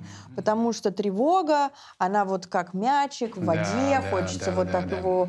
Чем э, сильнее ты его опрокидываешь в воду, тем сильнее он э, противодействует. Ты сама тебе. придумала? Нет, это в книжках написано. А, я думаю, блин, вот. По-моему, даже кто-то это говорил у нас на выпусках. Это типа супер распространенная метафора. Прикольно. Мы должны находиться э, в одном пространстве с тревогой. Но чтобы научиться в этом пространстве вместе с ней находиться, нужно что-то сделать. А что мы будем делать для этого? Что-то сделать. Вот здесь снова попытка нашего да. разума, да, сделать что-то. Да. Все-таки ну, невозможно же просто с ними ну, ходить. Как, ну как это вот то, что да, оно есть. А, да, меня успокаивает тот момент, что а, рано или поздно она пройдет. Mm-hmm. Потому что все в жизни циклично и вообще Волнами. не постоянно. А, и все в жизни не постоянно, и все меняется. А вот. что делать, если вы не читаете Сартра, например? Как тогда нам справиться с тревогой? Мне он очень помог. Вот ты смеешься, а мне он очень помог от тревоги тревоги, потому что э, вообще вся экзистенциалка... Я люблю Драгунского читать да? о тревоге. Нет, даже Альфред Ленгли тоже в своих учебниках по экзистенциальному анализу пишет, что вообще все как бы смысла не имеет, все приходит и уходит, э, любимые появляются, любимые да, уходят, да, умирают, да. мы умираем. Да и все. А меня это успокаивает в каком плане? Сейчас объясню. Потому что у меня есть теперь глубинное убеждение, что тревога, она проходит, что она не может длиться вечно. А, вечно. Угу. И, потому что вечности не существует. Круто, да? Это правда освобождает. Ну, а меня освободило это. Поэтому, когда у меня тревоги, я просто жду, когда она закончится. Да, да. Ну, еще упражнения всякие умею делать. Так и получается, ничего не надо с ней делать. Хороший вопрос. Отвечает нам психиатр. Вот, вот, кстати, да, вопрос. Значит, вот ты э, психиатр, учил да. там составы э, человеческого тела, наверное. Составы. Составы. Таблеток и так далее. И получается, что к тебе приходит человек, говорит, вот у меня тревога, пропишите а мне ему... противотревожное, ты говоришь, нет. Побудь в этом. Да, побудь. С вас, пожалуйста, 6700. Вот, пожалуйста, вот побудьте в этом. Возвращайтесь через неделю. Да. Конечно же, я так не говорю. Иначе я думаю, что я бы здесь, возможно, уже не сидел. А, но в чем здесь суть? А, принятие это не означает смирение, что мы просто все. Я теперь буду вечно тревожиться и вообще вечно буду в этой тревоге. Тут очень, опять же, многое зависит от контекста. В каких-то контекстах мы, правда, во-первых, нам важно сделать что-то с тревогой, во-вторых, мы можем что-то сделать с тревогой. Особенно, когда это настолько сильно мешает нам двигаться к чему-то важному, да, к нашим ценностям, то здесь действительно нет никаких вообще проблем, чтобы сходить к специалисту и э, там, начать принимать какие-то лекарства. Здесь мы, конечно, немножко расходимся с э, автором, ну, один из, одним из авторов э, терапии принятия ответственности Стивен Хайесом, который в целом так больше немножко так эм, скептически относится к любым классификациям психиатрическим, в целом медицинским. Вот. Мне все-таки, опять же, да, у меня такая психиатрическая линза, психиатрическая психиатрическая призма, а, что если социальная тревога настолько сильная, настолько негативно влияет на жизнь человека, что он, правда, никак не может нормально работать, нормально знакомиться, что-то делать еще. Нет ничего плохого в том, чтобы начать принимать препараты. А, у Хайса вот эта книга про освобожденный разум, Да. но и вообще э, терапия принятия ответственности, я не знаю, вы- вот вы здесь профессионалы, может, вы меня поправите, но это же все про принятие. Там же вот И ничего не делай с этим. Ничего не делай с этим. Ну, условно, как бы прими. Там именно поэтому они, они, наверное, так скептически относятся ко всякой меди- медикаментозной истории, нет? Не только поэтому. Тут мы можем далеко уйти. Привет, Дим Пушкарев. э, Что классификации медицинские, психиатрические, э, к ним, скажем так, часто бывает много вопросиков, потому что м, очень редко встречается какое-то одно расстройство одного человека. Очень часто они коморбидные Мгм. между друг другом. Все понятно. И вот как понять, это вот такое расстройство многогранного человека, или же это просто вот несколько таких расстройств? А, расстройство может уходить, может приходить, может вообще никуда не уходить, может вообще никак не лечиться. И тоже, почему? Почему одних лечится, других не лечится? У одних нормально действует лекарство, у других плохо действует лекарство. То есть, правда, мы здесь э, еще, скажем, наверное, очень далеки, и вообще не знаю, придем ли мы когда-нибудь к какой-то конечной финальной точке, когда мы скажем, вот теперь все понятно, теперь все хорошо, все мы знаем, как и что делать. И это нормально, да, потому что часто у нас э, в выпусках, э, под ну, в комментариях э, пишут э, зрители, что мы часто говорим очень обтекаемыми с, э, какими-то предложениями условно. Это не доказано. Мы не можем точно говорить радикально, да, это или нет. Возможно, у кого-то есть, возможно, у кого-то Да, нет. да. Вам нужно, вам важно прислушиваться к себе. Нам важно задавать э, себе вопросы и отвечать на них. И зрители на нас злятся, потому что они говорят, что мы не даем какой-то практической базы, которую они бы смогли применить, и их бы жизнь стала проще. Мне бы тоже хотелось, конечно, что если бы мне сказали, вот делай 5, 4, 3, 2, 1, Да, и все будет хорошо. и все будет у тебя вот 100 инфа сотка, все будет прям зашибись. Но такого, к сожалению, нет. Оно Да. облегчает какие-то упражнения, какие-то не облегчают. Потом Да. оно то появляется, то пропадает. Нет, ну э, нам очень понятно желание, чтобы там была какая-то одна таблетка или один Да, какой-то да, да. способ, вместо того, чтобы сидеть и смотреть, а чего же я реально боюсь-то, ну что, что там, как и Так, так надо сейчас далее. все принять, то, что да, происходит. еще, еще и принять, и побыть с этой тревогой, типа, что это такое. Но Но, правда, все не так просто, к сожалению. Тогда чем а, лечить медикаментозно тревогу? Да, если мы будем смотреть на такие рекомендации, гайды, то, судя по исследованиям, и психотерапия, и лекарства помогают примерно в одинаковой степени. А тут тоже расходятся мнения. Какие-то, например, медицинские ам, институты рекомендуют начинать с медикаментозного лечения, какие-то рекомендуют нача- начинать конкретно с психотерапевтической помощи. Вот. А, во многом тоже можно смотреть на ситуацию. Если у человека есть уже опыт применения лекарств, и он хорошо зашел, можно тогда лекарство. Если у человека есть опыт применения психотерапии, это тоже помогло, супер, пусть будет психотерапия, это, скорее всего, поможет. Вот. Нет ничего плохого в том, что, например, совмещать иногда. Хотя тут, э, например, тоже исследования не показывают какой-то прям какого-то вау-эффекта, когда мы совмещаем, например, и психотерапию, и медикаментозное лечение. Если говорить про медикаменты, важно сказать, что первой линией здесь являются антидепрессанты. Несмотря на то, что вроде как антидепрессанты, да, депрессия, почему вы не выписываете их? А, нет, при лечении тревожных расстройств тоже они являются первой линией и имеют очень хороший эффект. Ну и другие препараты тоже, но я думаю, что это такая уже далеко будем уходить. Но все-таки первая линия антидепрессанты, больше ничего. Только антидепрессанты. Монотерапия. Вот. А, психотерапия. Здесь таким золотым стандартом является когнитивно-поведенческая терапия. Но не то, чтобы это прям единственный подход, который помогает, больше ничего не помогает. Просто, как часто это бывает, подход, который наиболее хорошо изучен, больше исследований, и поэтому можно говорить об эффекте. Он просто еще очень понятный. Да, А, да. Там, а, ну, мне, по крайней мере, он очень близок. Мне почему нравится КПТ, а, что это мануалы, правильно я говорю? Ну, в общем, короче, там Протоколы. есть Протоколы, протоколы. Там есть протоколы, там все расписано, там есть упражнения. Вот у тебя тревога, делаешь вот это. Вот у тебя депрессия, делаешь вот это. Там есть э, а, какие-то вот эти базовые вопросы, которые тебе помогают э, с этим разобраться. А мне лично, вот мне в тревоге, что было страшно и что было тяжело, что ничего не понятно. Вот э, я не понимаю, что я чувствую. Я не понимаю, что мне с этим делать. Я не понимаю даже с какого, с какой стороны к этой тревоге подойти. И э, у меня были разные подходы, и именно КПТ мне подошел в том плане, что он очень структурирован. А когда вот тревога, особенно вот эта вата в голове, очень важна структура, вот, чтобы кто-то рядом был структурированный, и ты за это как-то держался. Ну вот это лично мой опыт, и не всем он э, подходит. Да, да, да, да, это точно. Но несмотря на то, что мы говорим про принятие, про то, что вот эта тревога, скорее всего, будет возвращаться до конца, никуда не уйдет, нам придется с ней сталкиваться, это не значит то, что мы все, на этом терапия заканчивается, просто примите свою тревогу. Тоже есть определенные навыки, которые можно использовать, определенные практики, которые можно использовать. Вот мы начали с того, чтобы, да, во-первых, понять, что вообще со мной происходит в этих самых социальных ситуациях. А, тут тоже два момента. Первый момент, что когда я могу понять, я имею представление, что я сейчас чувствую, как это вообще выражается во мне, какие мысли у меня возникают, уже как будто бы немножко от этого становится полегче. Mm-hmm. Это не просто какой-то неведомый шторм тут пришел, и я вообще не понимаю, что это такое. Mm-hmm.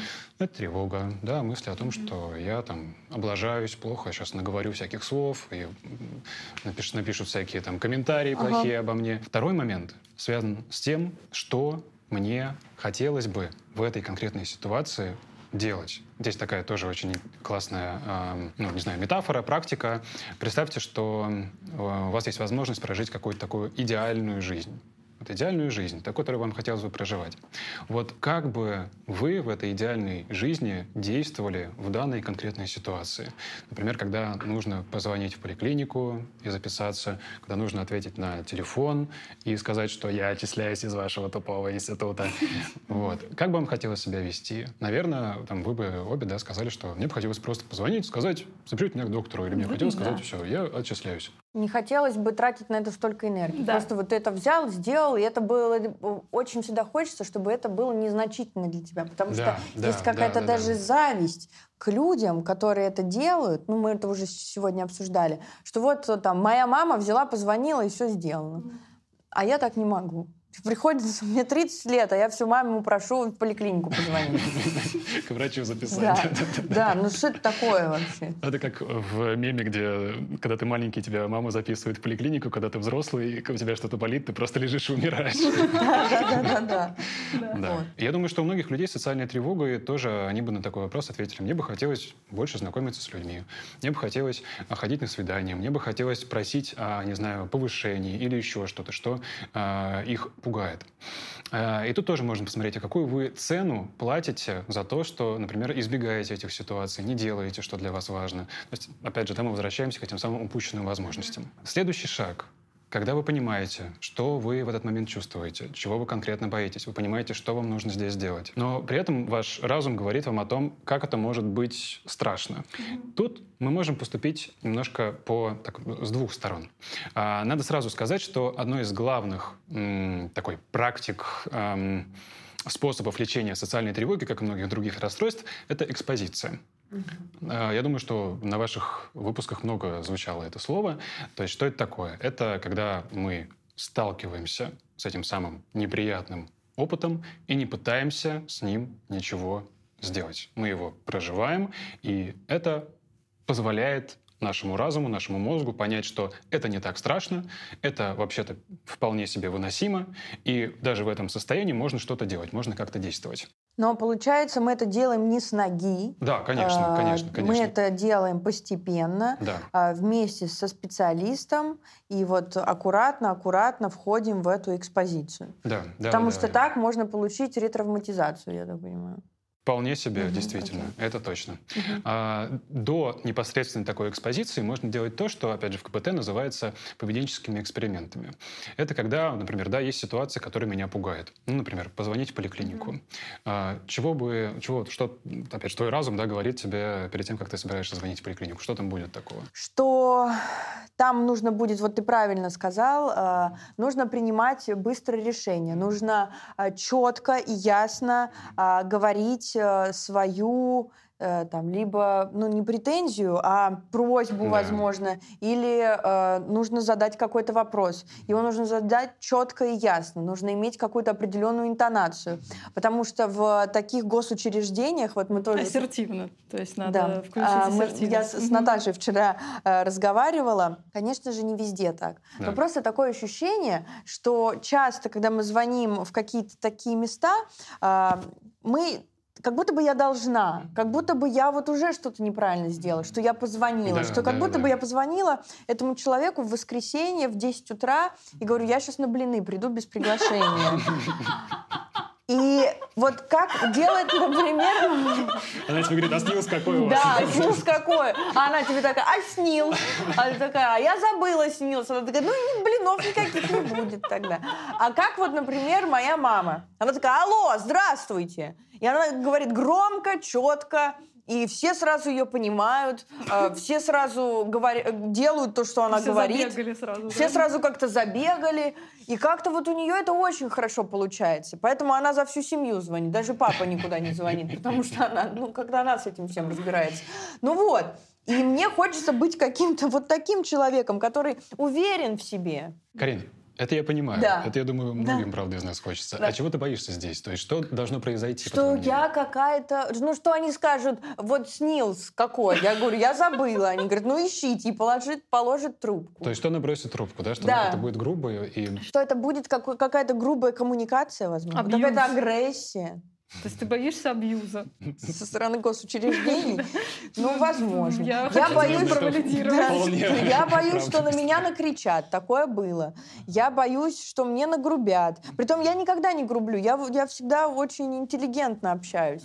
А, но как будто бы так получается, что если там крикнешь, то все начинают что-то делать. А я этого не хочу делать. Вот. И я себя чувствую какой-то вот, ну, лохушкой, наверное, да. То есть, с одной стороны, есть ожидание, что ты столкнешься с какой-то грубой, грубым обращением по Да. отношению к тебе, а еще что почувствуешь себя какой-то лохушкой Да. в этот момент. Что Да. униженно, да, как ты себя Да, уни- вот, униж- унижение почувствую, стыд, стыд, унижение, да. Вполне понятно, почему, правда, не хочется звонить никуда, потому что чувствую себя так, тем более, когда ты просто хочешь позвонить в поликлинику и записаться, никому не хочется.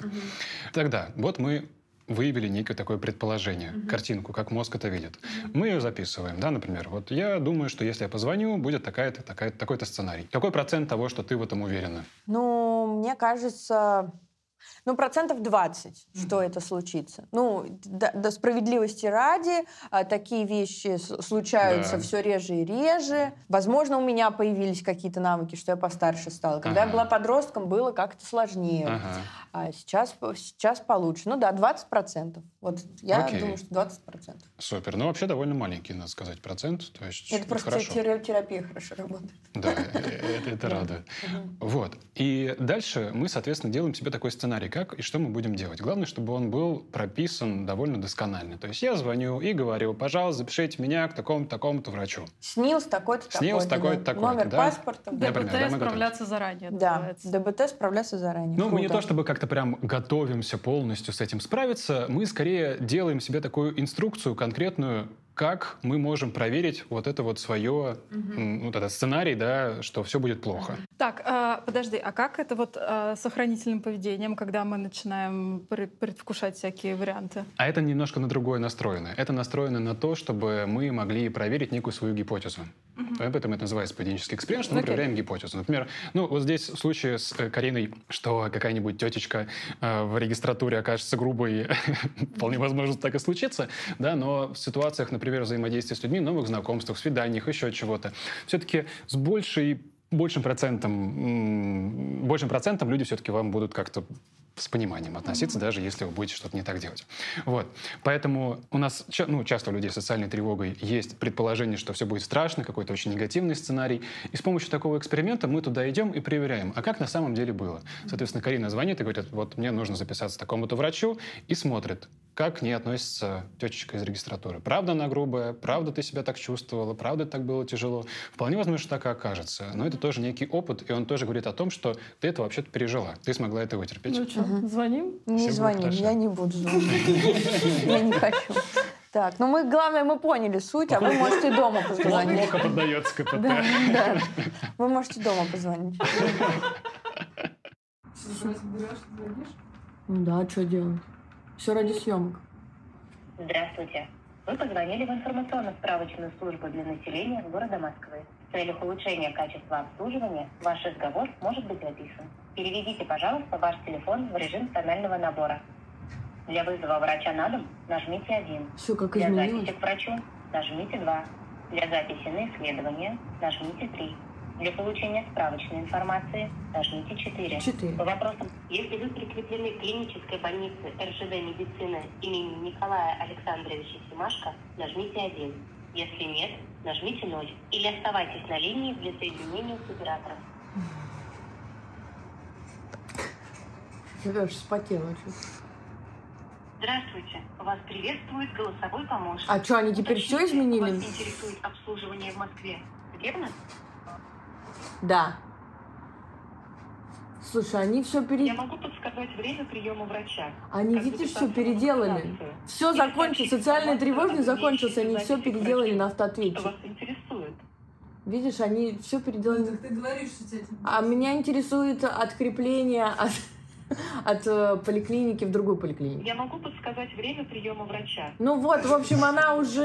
Это как Люси, сообщить понимаешь? Видите, эксперимент не произошел, потому Что? Да блин, да ты дождись за ответа оператора. Что сливаешься ты уже? Так вот, смотри, видишь, а можно мне ответ оператора, пожалуйста? А- Оставайтесь, пожалуйста, на линии. О. Я вас соединяю с оператором службы 122. 122? Нет, 122 я не буду звонить в скорую помощь. Это вообще некрасиво будет. Я сбросила. Что за избегание? Ну нельзя звонить в 03, вдруг люди умирают, а тут я со своими приколюхами. Я не буду этого делать. Это избегающее поведение сейчас. Я прогуглю сейчас. Я не буду звонить в 112. Это как в Яралаше, где два мальчика звонили вначале пожарным, потом в скорую, а потом они все пришли сюда. Мы же это все снимаем, да? Отлично. Я не буду звонить в 112. Я, я прошу прощения, но это некрасиво. А делают, а как переводить? В МФЦ, вот в МФЦ я прогуглю просто. Вот, извините. Вот, это тоже называется поведенческими экспериментами. Но здесь уже как будто бы есть такая небольшая экспозиционная часть, когда мы сталкиваемся с этим неприятным опытом, да, его переживаем. Говоря об экспозиции, мы часто делаем ее градуированной. То есть мы, вот, э, как ты сказал, да, не сразу прям прием на пролом, а мы просим человека выписать какие-то ситуации, несколько, которые вызывают у него социальную тревогу, которых он избегает. А, и просим эти ситуации поградуировать по уровню дискомфорта там, 50%, 60, 70 и так далее, и так далее. И дальше мы потихонечку начинаем, например, там, с 50%. Важно, чтобы это было, а, чтобы это вызывало тревогу, да, не чтобы это было там 10%, да, я сейчас пойду сделаю вообще без проблем. Чтобы это вызывало тревогу, но все-таки было вот в зоне этого какого-то ближайшего роста, чтобы я, правда, мог с этим справиться. И потихоньку человека с человеком составляем, как это может выглядеть. Лучше, конечно, начинать это вместе с терапевтом, как вы правильно сказали, да, чтобы это не было травм- ретравматизации, или чтобы даже если был какой-то очень неприятный опыт, терапевт мог оказать здесь скорую помощь и как-то с этим помочь справиться.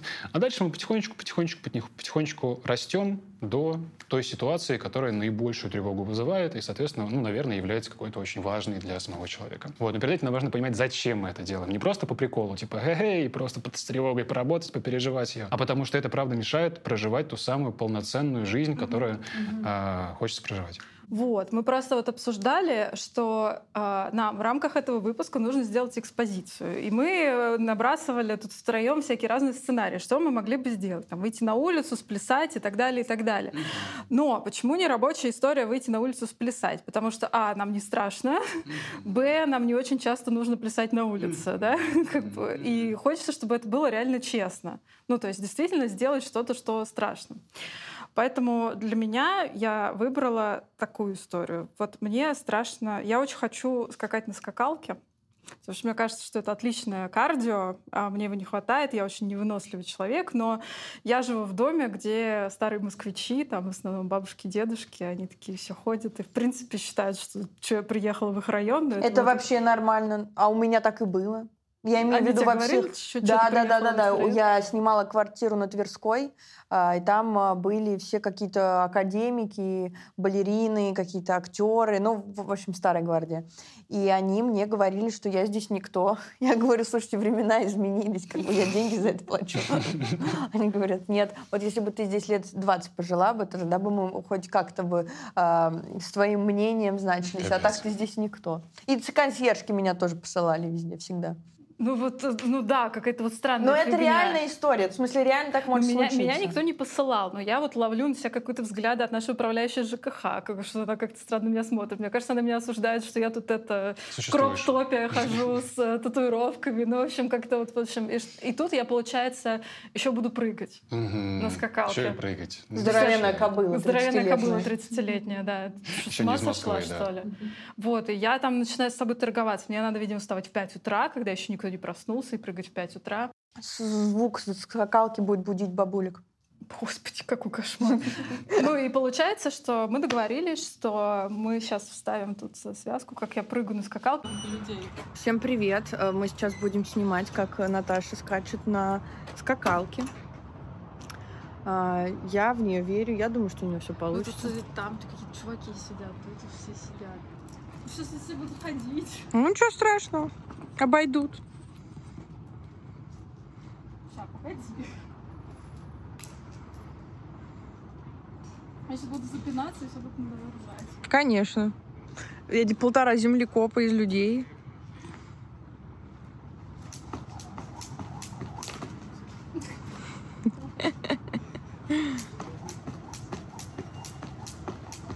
Ну, можешь отойти. Отойти, а не отойти. Вот, смотри, еще и крестом. А два, а два пролета умеешь? А ты два пролета умеешь? Ну вот это вот, Так? да, я вот так не умею.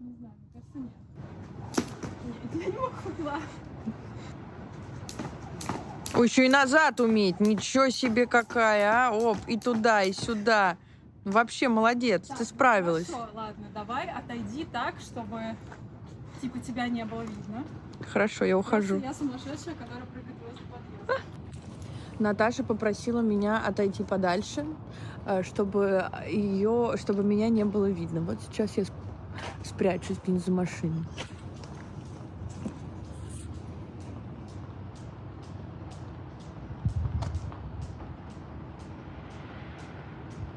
Ну, все нормально у нее получается.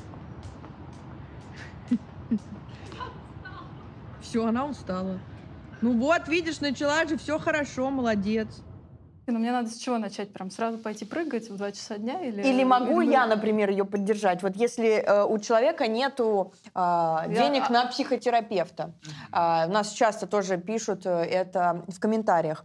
А можно ли в экспозицию, например, зайти с друзьями? Условно, вот она будет скакать, а я буду сидеть рядом И смеяться. и смеяться, показывать пальцем. Смотрите, весь дом, соберитесь. Не, ну если серьезно, что вот ей тревожно, и мы можем сходить вместе, можем вместе поскакать. А, Я могу посидеть, она может А поскакать. ты книжку будешь читать как родитель. Ну да, ну что-то, короче, это сможет сработать или нет? Если, естественно, если это не прям совсем какая-то очень серьезная история, которую нужно прорабатывать с врачом. Тут, возможно, на меня другие КПТ, эктерапевты будут показывать пальцем, говорить, а, ты нифига ничего не знаешь. Вот. Но мне кажется, что если э, не получается или очень тяжело, ну то есть вот это вот для Наташи выйти и начать сразу прыгать, Мгм. это, скажем так, не в Я еще зоне. запинаться буду, ладно бы прыгала хорошо. Ну, пришла и такая, типа, я крутая, посмотрите. Да, так Что вы, чё вы мне Петров. осуждаете, сколько А, хотите, я а ты можешь, так два раза? Слушай, я в детстве могла все, но сейчас я, мне кажется, а я не никогда знаю, два что- раза не могу. Ну, короче, сейчас я не смогу ничего. Ну, сейчас попробуем потом. И, в общем, они будут еще и ржать надо мной. В общем, получается, что если так э, у Наташи не выходит, да, слишком тяжело, она пока не готова к этому, она чаще, чаще избегает. А, и ты как готова ей помочь, и благодаря этому ты можешь все-таки выйти и попробовать. Для начала, мне кажется, в этом нет ничего плохого. Главное, чтобы это не стало таким, опять же, охранительным поведением, чтобы когда Наташа хочет выйти на скакалке по, по, по- В 5 утра она мне набирает. да. Карин, давай под- подгоняй сюда, надо попрыгать на Да, скакалке. ну, короче, важен баланс. Условно, если вот э, мы один раз поскачем вместе, ей станет от этого получше, она там уже сама разбирается со своей скакалкой. Не то, что нужно все время какую-то тревогу свою скидывать на другого человека. Окей. Это же ты можешь сначала рядом со мной поставить, потом отходить, потом уже за другой дом зайти. Да, да, да, потом я тебя в рот уже буду ждать. Наташа, я тебе тут эклер Да, заказала. да, да. Хоть скакать. Поскачешь, да, поскачешь, приходи.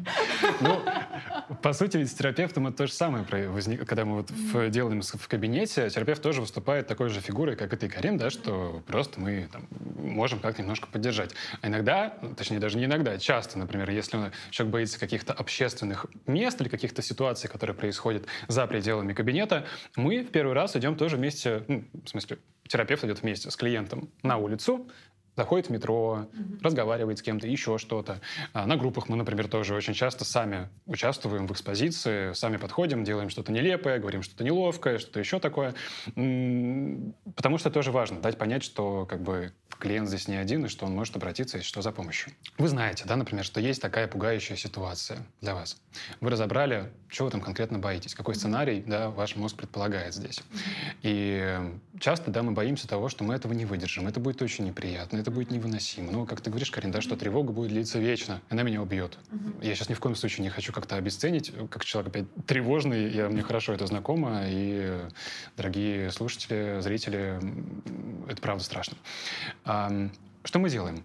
Мы можем тогда сейчас попробовать Давайте. как-то да. Да, вместе. Угу. Сядьте, пожалуйста, поудобнее. Угу.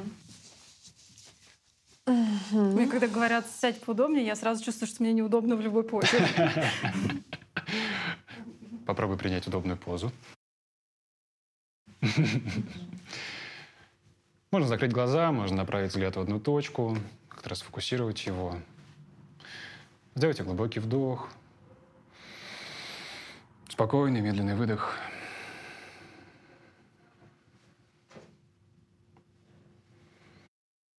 Попробуйте немножко вниманием последить за дыханием,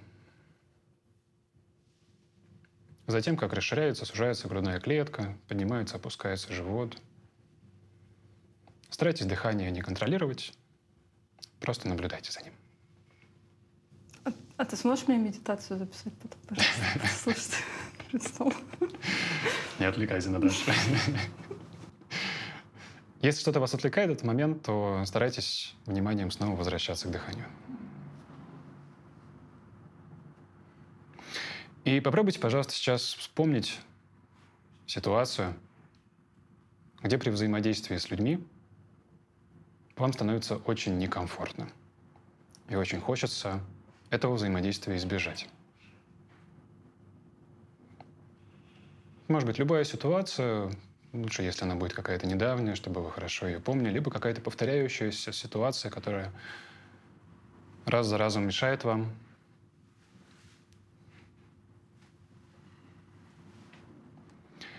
И попробуйте, пожалуйста, представить, как будто бы вы в данный момент находитесь там, прямо сейчас.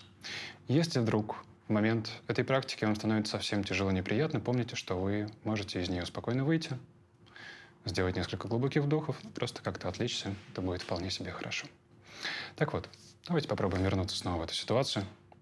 Представьте, вспомните, что вообще происходило в тот момент, что происходило вокруг, что вас окружало. Где вы были? С кем вы были? Что вы делали в этот момент? Это надо ответить? Нет, отвечать пока ничего не нужно. И вспомните, какой тогда сценарий вы предполагали, чего конкретно вы боялись, как это все должно было произойти. И представьте, пожалуйста, что это правда происходит. Вам правда грубит администраторка в поликлинике, либо сотрудник вуза ругается на вас и говорит всякие неприятные слова. Пробуйте представить это во всех красках, как вы это предполагали.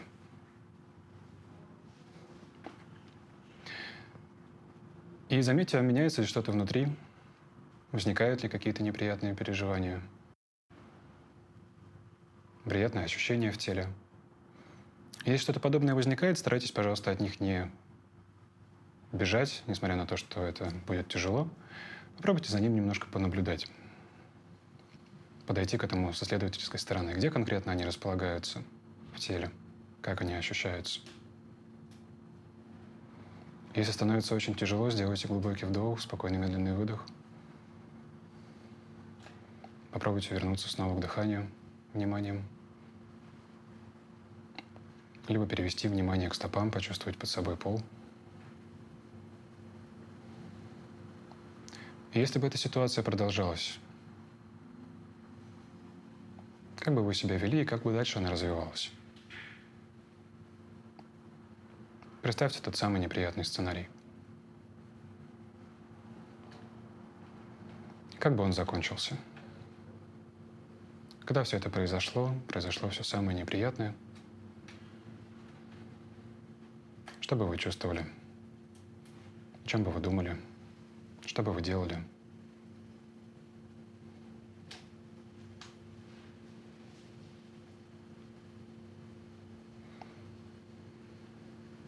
И заметьте, что даже несмотря на то, что эта неприятная ситуация случилась, было много разных неприятных, тяжелых переживаний. Вы остались живым, вы можете продолжать что-то делать.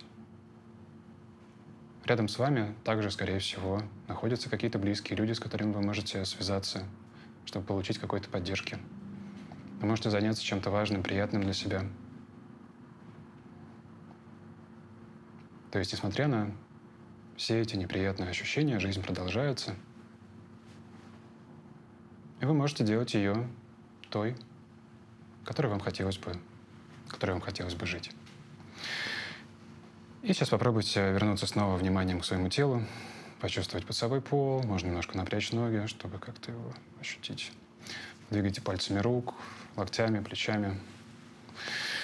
Можно немножко потянуться, уже открыть глаза, И поделитесь, пожалуйста, своими ощущениями. Мне понравилось. Э, такая классная штука, мне кажется, ее можно делать э, каждый раз, когда, вот, например, боишься идти в какое-нибудь там общественное место или там звонить по телефону, играть диджей-сет, все что угодно.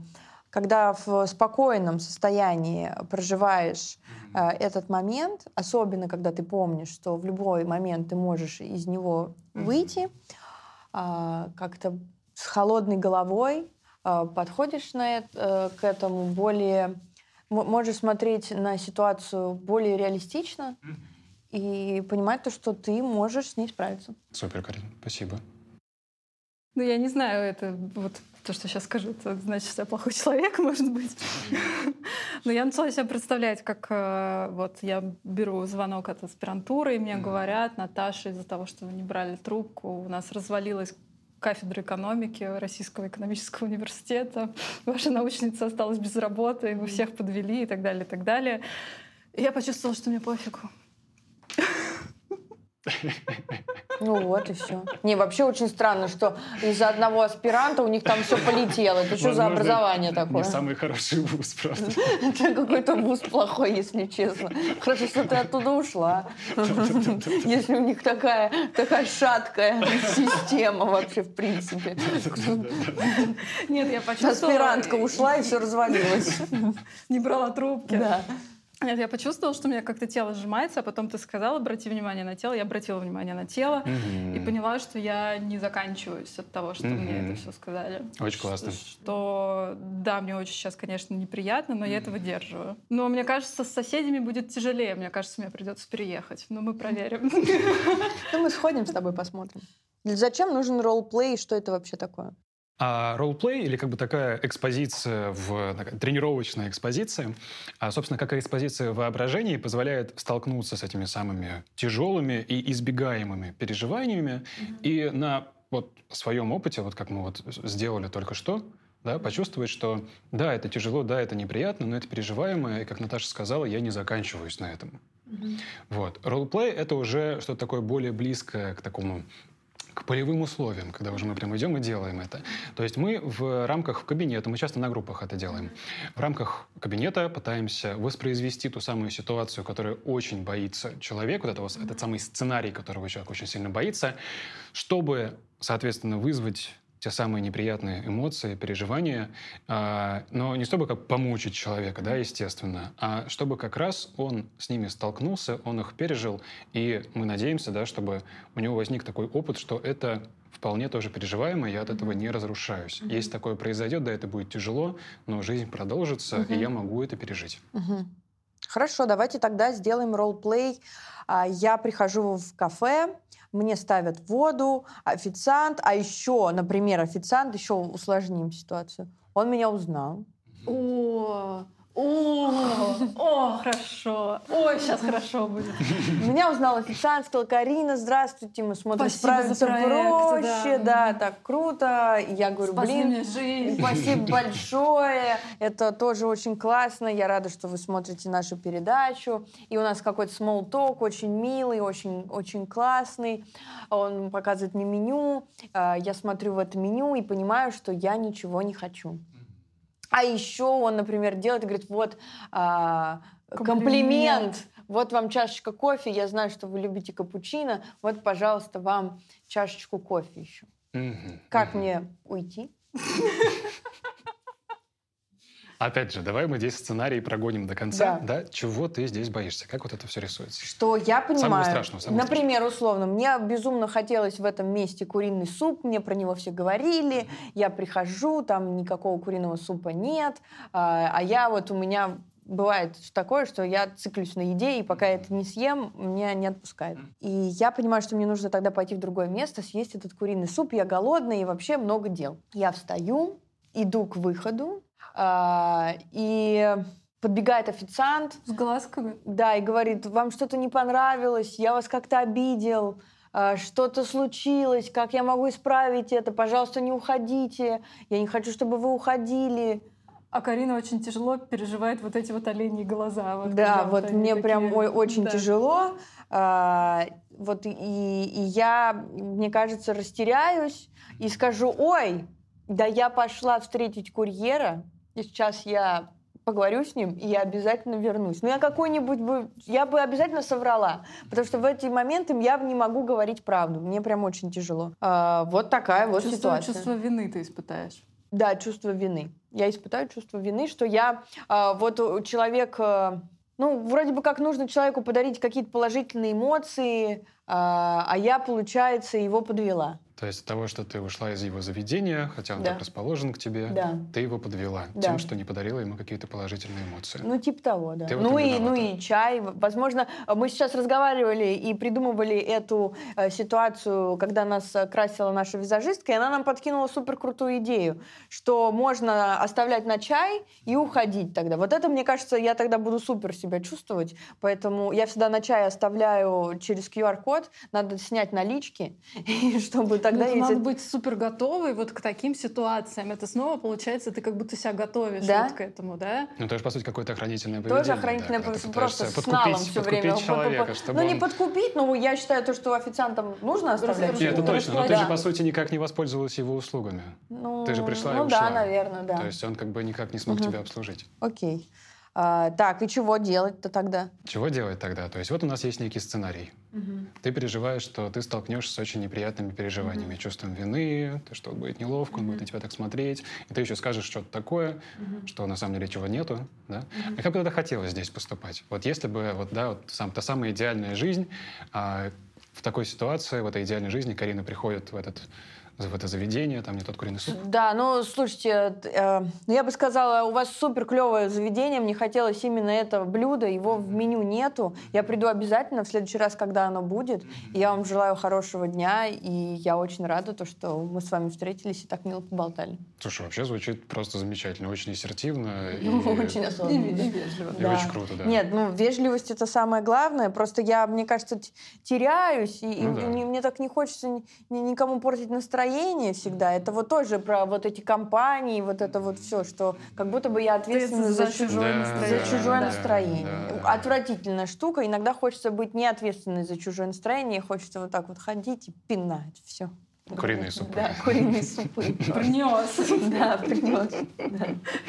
Курицу забей. Да. А, Но мы можем тогда это воспроизвести в том виде, в котором ты боишься. Давайте. Ну Чтобы ты немножко... Ну, я не знаю, можно... Давай можем ты. вдвоем. Можно кто-то будет администратором, кто-то будет, например, не О, знаю, да. официантом. Давайте, как хорошо. давайте, Я Я давайте. буду официантом, да, раз Да. это как молодой Мгм. человек, Да. это придет Наташа и такая... А начнет еще на меня орать. Ты что, не, удержал? Да, о, о, Да, отлично. Давайте, я прихожу, говорю, здравствуйте, можно мне, пожалуйста, столик на одного? Ага. Да, конечно, Карин. Проходите, пожалуйста, вот мы сейчас вам тут поставим. Знаете, я очень много ваших передач смотрю, мне очень нравится. Все, мне уже плохо. И большое вам спасибо. Я вот, например, смог как-то обратиться за помощью к психологу и бл- Большое спасибо, что смотрите. Очень классно. Мы стараемся ради вас. И, и правда, очень клево. Спасибо. Очень Спасибо приятно. большое. Мгм. Мне бы тогда хотелось вам немножко какой-то такой ну, подарок, презент, благодарность организовать. Я вам сейчас тогда кофе принесу. Хорошо, вы пока присаживайтесь. Вот вам меню. Спасибо большое. Садитесь, пожалуйста. Да, хорошо. Спасибо. Как так, значит, я ощущения? смотрю не очень. Что я уже чу- чувствуешь? я уже чувствую, что я кому-то что-то должна. Вот. А, так, я, значит, смотрю меню, понимаю, что оно мне не подходит. Я кладу меню и иду в сторону выхода. Вот. Ты идешь уже? Да. Мгм. Карин, Карин, а куда вы пошли? Что случилось? Ой, какой ужас. А, Вам что-то не нравится? а, не, мне все очень нравится. Прекрасное место. Просто... А а, почему вы ходите тогда? Еще глазами вот этими вот своими голове это невозможно выносить совершенно. Я очень хотела куриный суп, у вас его нету сегодня в меню, я обязательно приду, когда он будет. А вообще место очень классное, и я очень э, рада, что э, вы э, дали мне такой комплимент, очень приятно. Я тогда сейчас... А может быть, мы можем вам все-таки что-то другое предложить? Просто так хочется, чтобы... Вы остались, да. Да, просто вас так... Перестань. Как себя чувствуешь сейчас? А, да, ну вы еще, еще сильнее чувствую себя, что я как будто бы должна вот как-то эмоционально. Не, я думаю, я бы вернулась за столик. Вот. Да, ты все, ты сдалась Да, уже? не, окей, хорошо. А, так ваше заведение супер, просто, я- Просто если вы курицу, может быть, хотите, у нас есть другие блюда с курицей, просто Не-не-не, супы. я Вот У нас понимаю. есть другие супы, если что. Да, я понимаю, что мне, мне очень хотелось куриный суп. Я у вас смотрела его в Инстаграме, он типа супер классно выглядит. Да. А просто, например, скажите, когда он у вас будет в меню, я обязательно приду. А может быть, вы номер телефона тогда свой оставите? Мы вам позвоним, когда вот он будет в меню. А да- Сейчас я знаю, что я сделаю. А давайте вы мне в Инстаграме от ресторана напишите. Я всегда чекаю Инстаграм, а, всегда чекаю Директ. Вы можете, мы можем там списаться. Я как раз через него забронирую у вас столик, вдруг у вас не будет места. Ну ладно, хорошо, тогда обязательно вам напишем точно. Может быть, вы все-таки что-то еще хотите. А, да я вот уже выпила кофейку, спасибо вам большое, мне очень приятно, так что будем на связи. Простите, пожалуйста, что... Да, Нет, всё извините, супер. извините, пожалуйста, что супа нет, и нам очень стыдно. Ничего страшного бывает. А, Вам хорошего дня, у вас такая замечательная передача. Спасибо большое, вы спасаете жизни. И Спасибо большое, вам хорошего дня и хорошей вам работы, до свидания. и ты убежала и никогда больше не возвращаешься. Думаю, да. Ну как? Я бы вспотела. Это очень некомфортно, при том, что а, я не хочу, чтобы а, со стороны выглядело, что я прям какая-то сволочь, но я имею в виду, если кто-то будет ну, смотреть нашу передачу, Просто действительно кажется то, что нужно как-то всех, э, тревогу других людей снизить и переживания других людей снизить. И у меня есть ощущение э, через э, диалог, который у меня проходит э, с официантом и с администратором, что они мне говорят, как я слышу, что вы можете исправить наше состояние эмоциональное, поэтому, пожалуйста, исправьте его. А я говорю, я не буду его исправлять, и они как бы расстроены. Вот я как бы так это считываю. Ну и как ты, ты вернешь? Как ты ощущаешь себя после этого? Да просто некомфортно. Мне, ну, как, я бы точно не пришла туда. Не пришла бы. Не больше. пришла бы сто процентов, потому что... А, а я же тебе писать буду теперь. Вот у нас суп-то появился. Ну, Что ты будешь делать? Ну, как, наверное, не отвечу тогда. Если, ну, это если это директ. Нет?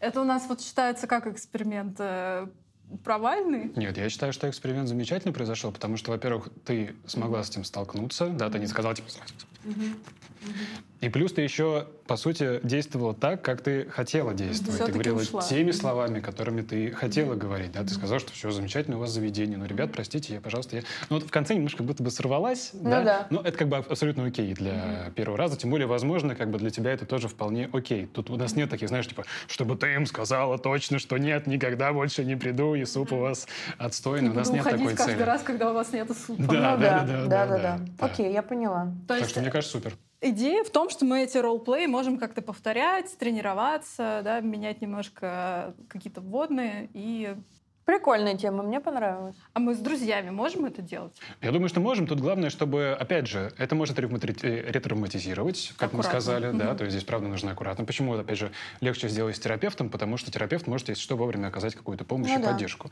И в группе мы эту тоже поддержку можем э, оказать. То есть валидировать, нормализовать, поддержать, похвалить за то, что все так классно вышло. Вот. С друзьями, ну, если ваши друзья, правда, готовы на это, хотят это делать, хотят вам помочь и могут, правда, все это воспроизвести в таком виде, и еще в конце концов поддержать, тоже будет здорово. Но тут важный момент, что мы ведь часто воспроизводим ситуации, которые нам приносят дискомфорт. И одно дело, когда эти ситуации воспроизводят, скажем так, твой терапевт или какие-то э, люди из группы, с которыми ты как бы не связан с какими-то очень да, это серьезными близкий человек, это другое. А это близкий человек, да, и тут, правда, непонятно, какая реакция у тебя будет на него. Пусть он некая роль, да, играет некой роли, но он все-таки делает очень неприятные, нам, или говорит какие-то неприятные слова. То есть лучше, конечно, все-таки делать это с, э, в подходящих условиях. Вот. Поняла. Мне бы очень хотелось сказать, что а, для меня как специалиста работать с социальной тревогой это очень такое м, душеподъемное, душеспасительное на самом деле занятие, потому что социальная тревога поддается лечению в большей части случаев. Опять же, мы не говорим о том, что вы никогда не будете чувствовать тревоги, а скорее в том, что человек наживая- начинает проживать ту жизнь, которую хотел бы проживать. Вот. Такие люди обычно очень эм, благодарны за это, очень ценят это. И таким лю- людям, правда, очень хочется помочь. То есть они, правда, часто пережили разные неприятные травматические события, в этом никак не виноваты. Вот. И таким людям хочется помогать. Поэтому, дорогие уважаемые слушатели, если вдруг у вас есть какие-то похожие симптомы, пожалуйста, не стесняйтесь обращаться за помощью а, к любым специалистам, вот, потому что это правда можно, от этого правда можно избавиться. Правда можно начать жить другую, более наполненную, более насыщенную жизнь. Вот. Класс, прекрасное завершение. Спасибо Да, тебе большое. Спасибо тебе большое. Спасибо. Очень классно и информативно мы сегодня пообщались. Я надеюсь, это будет очень полезно нашим телезрителям. Вот. А, Друзья, спасибо большое, что смотрели этот выпуск. А, Пока-пока. Пока. Пока-пока.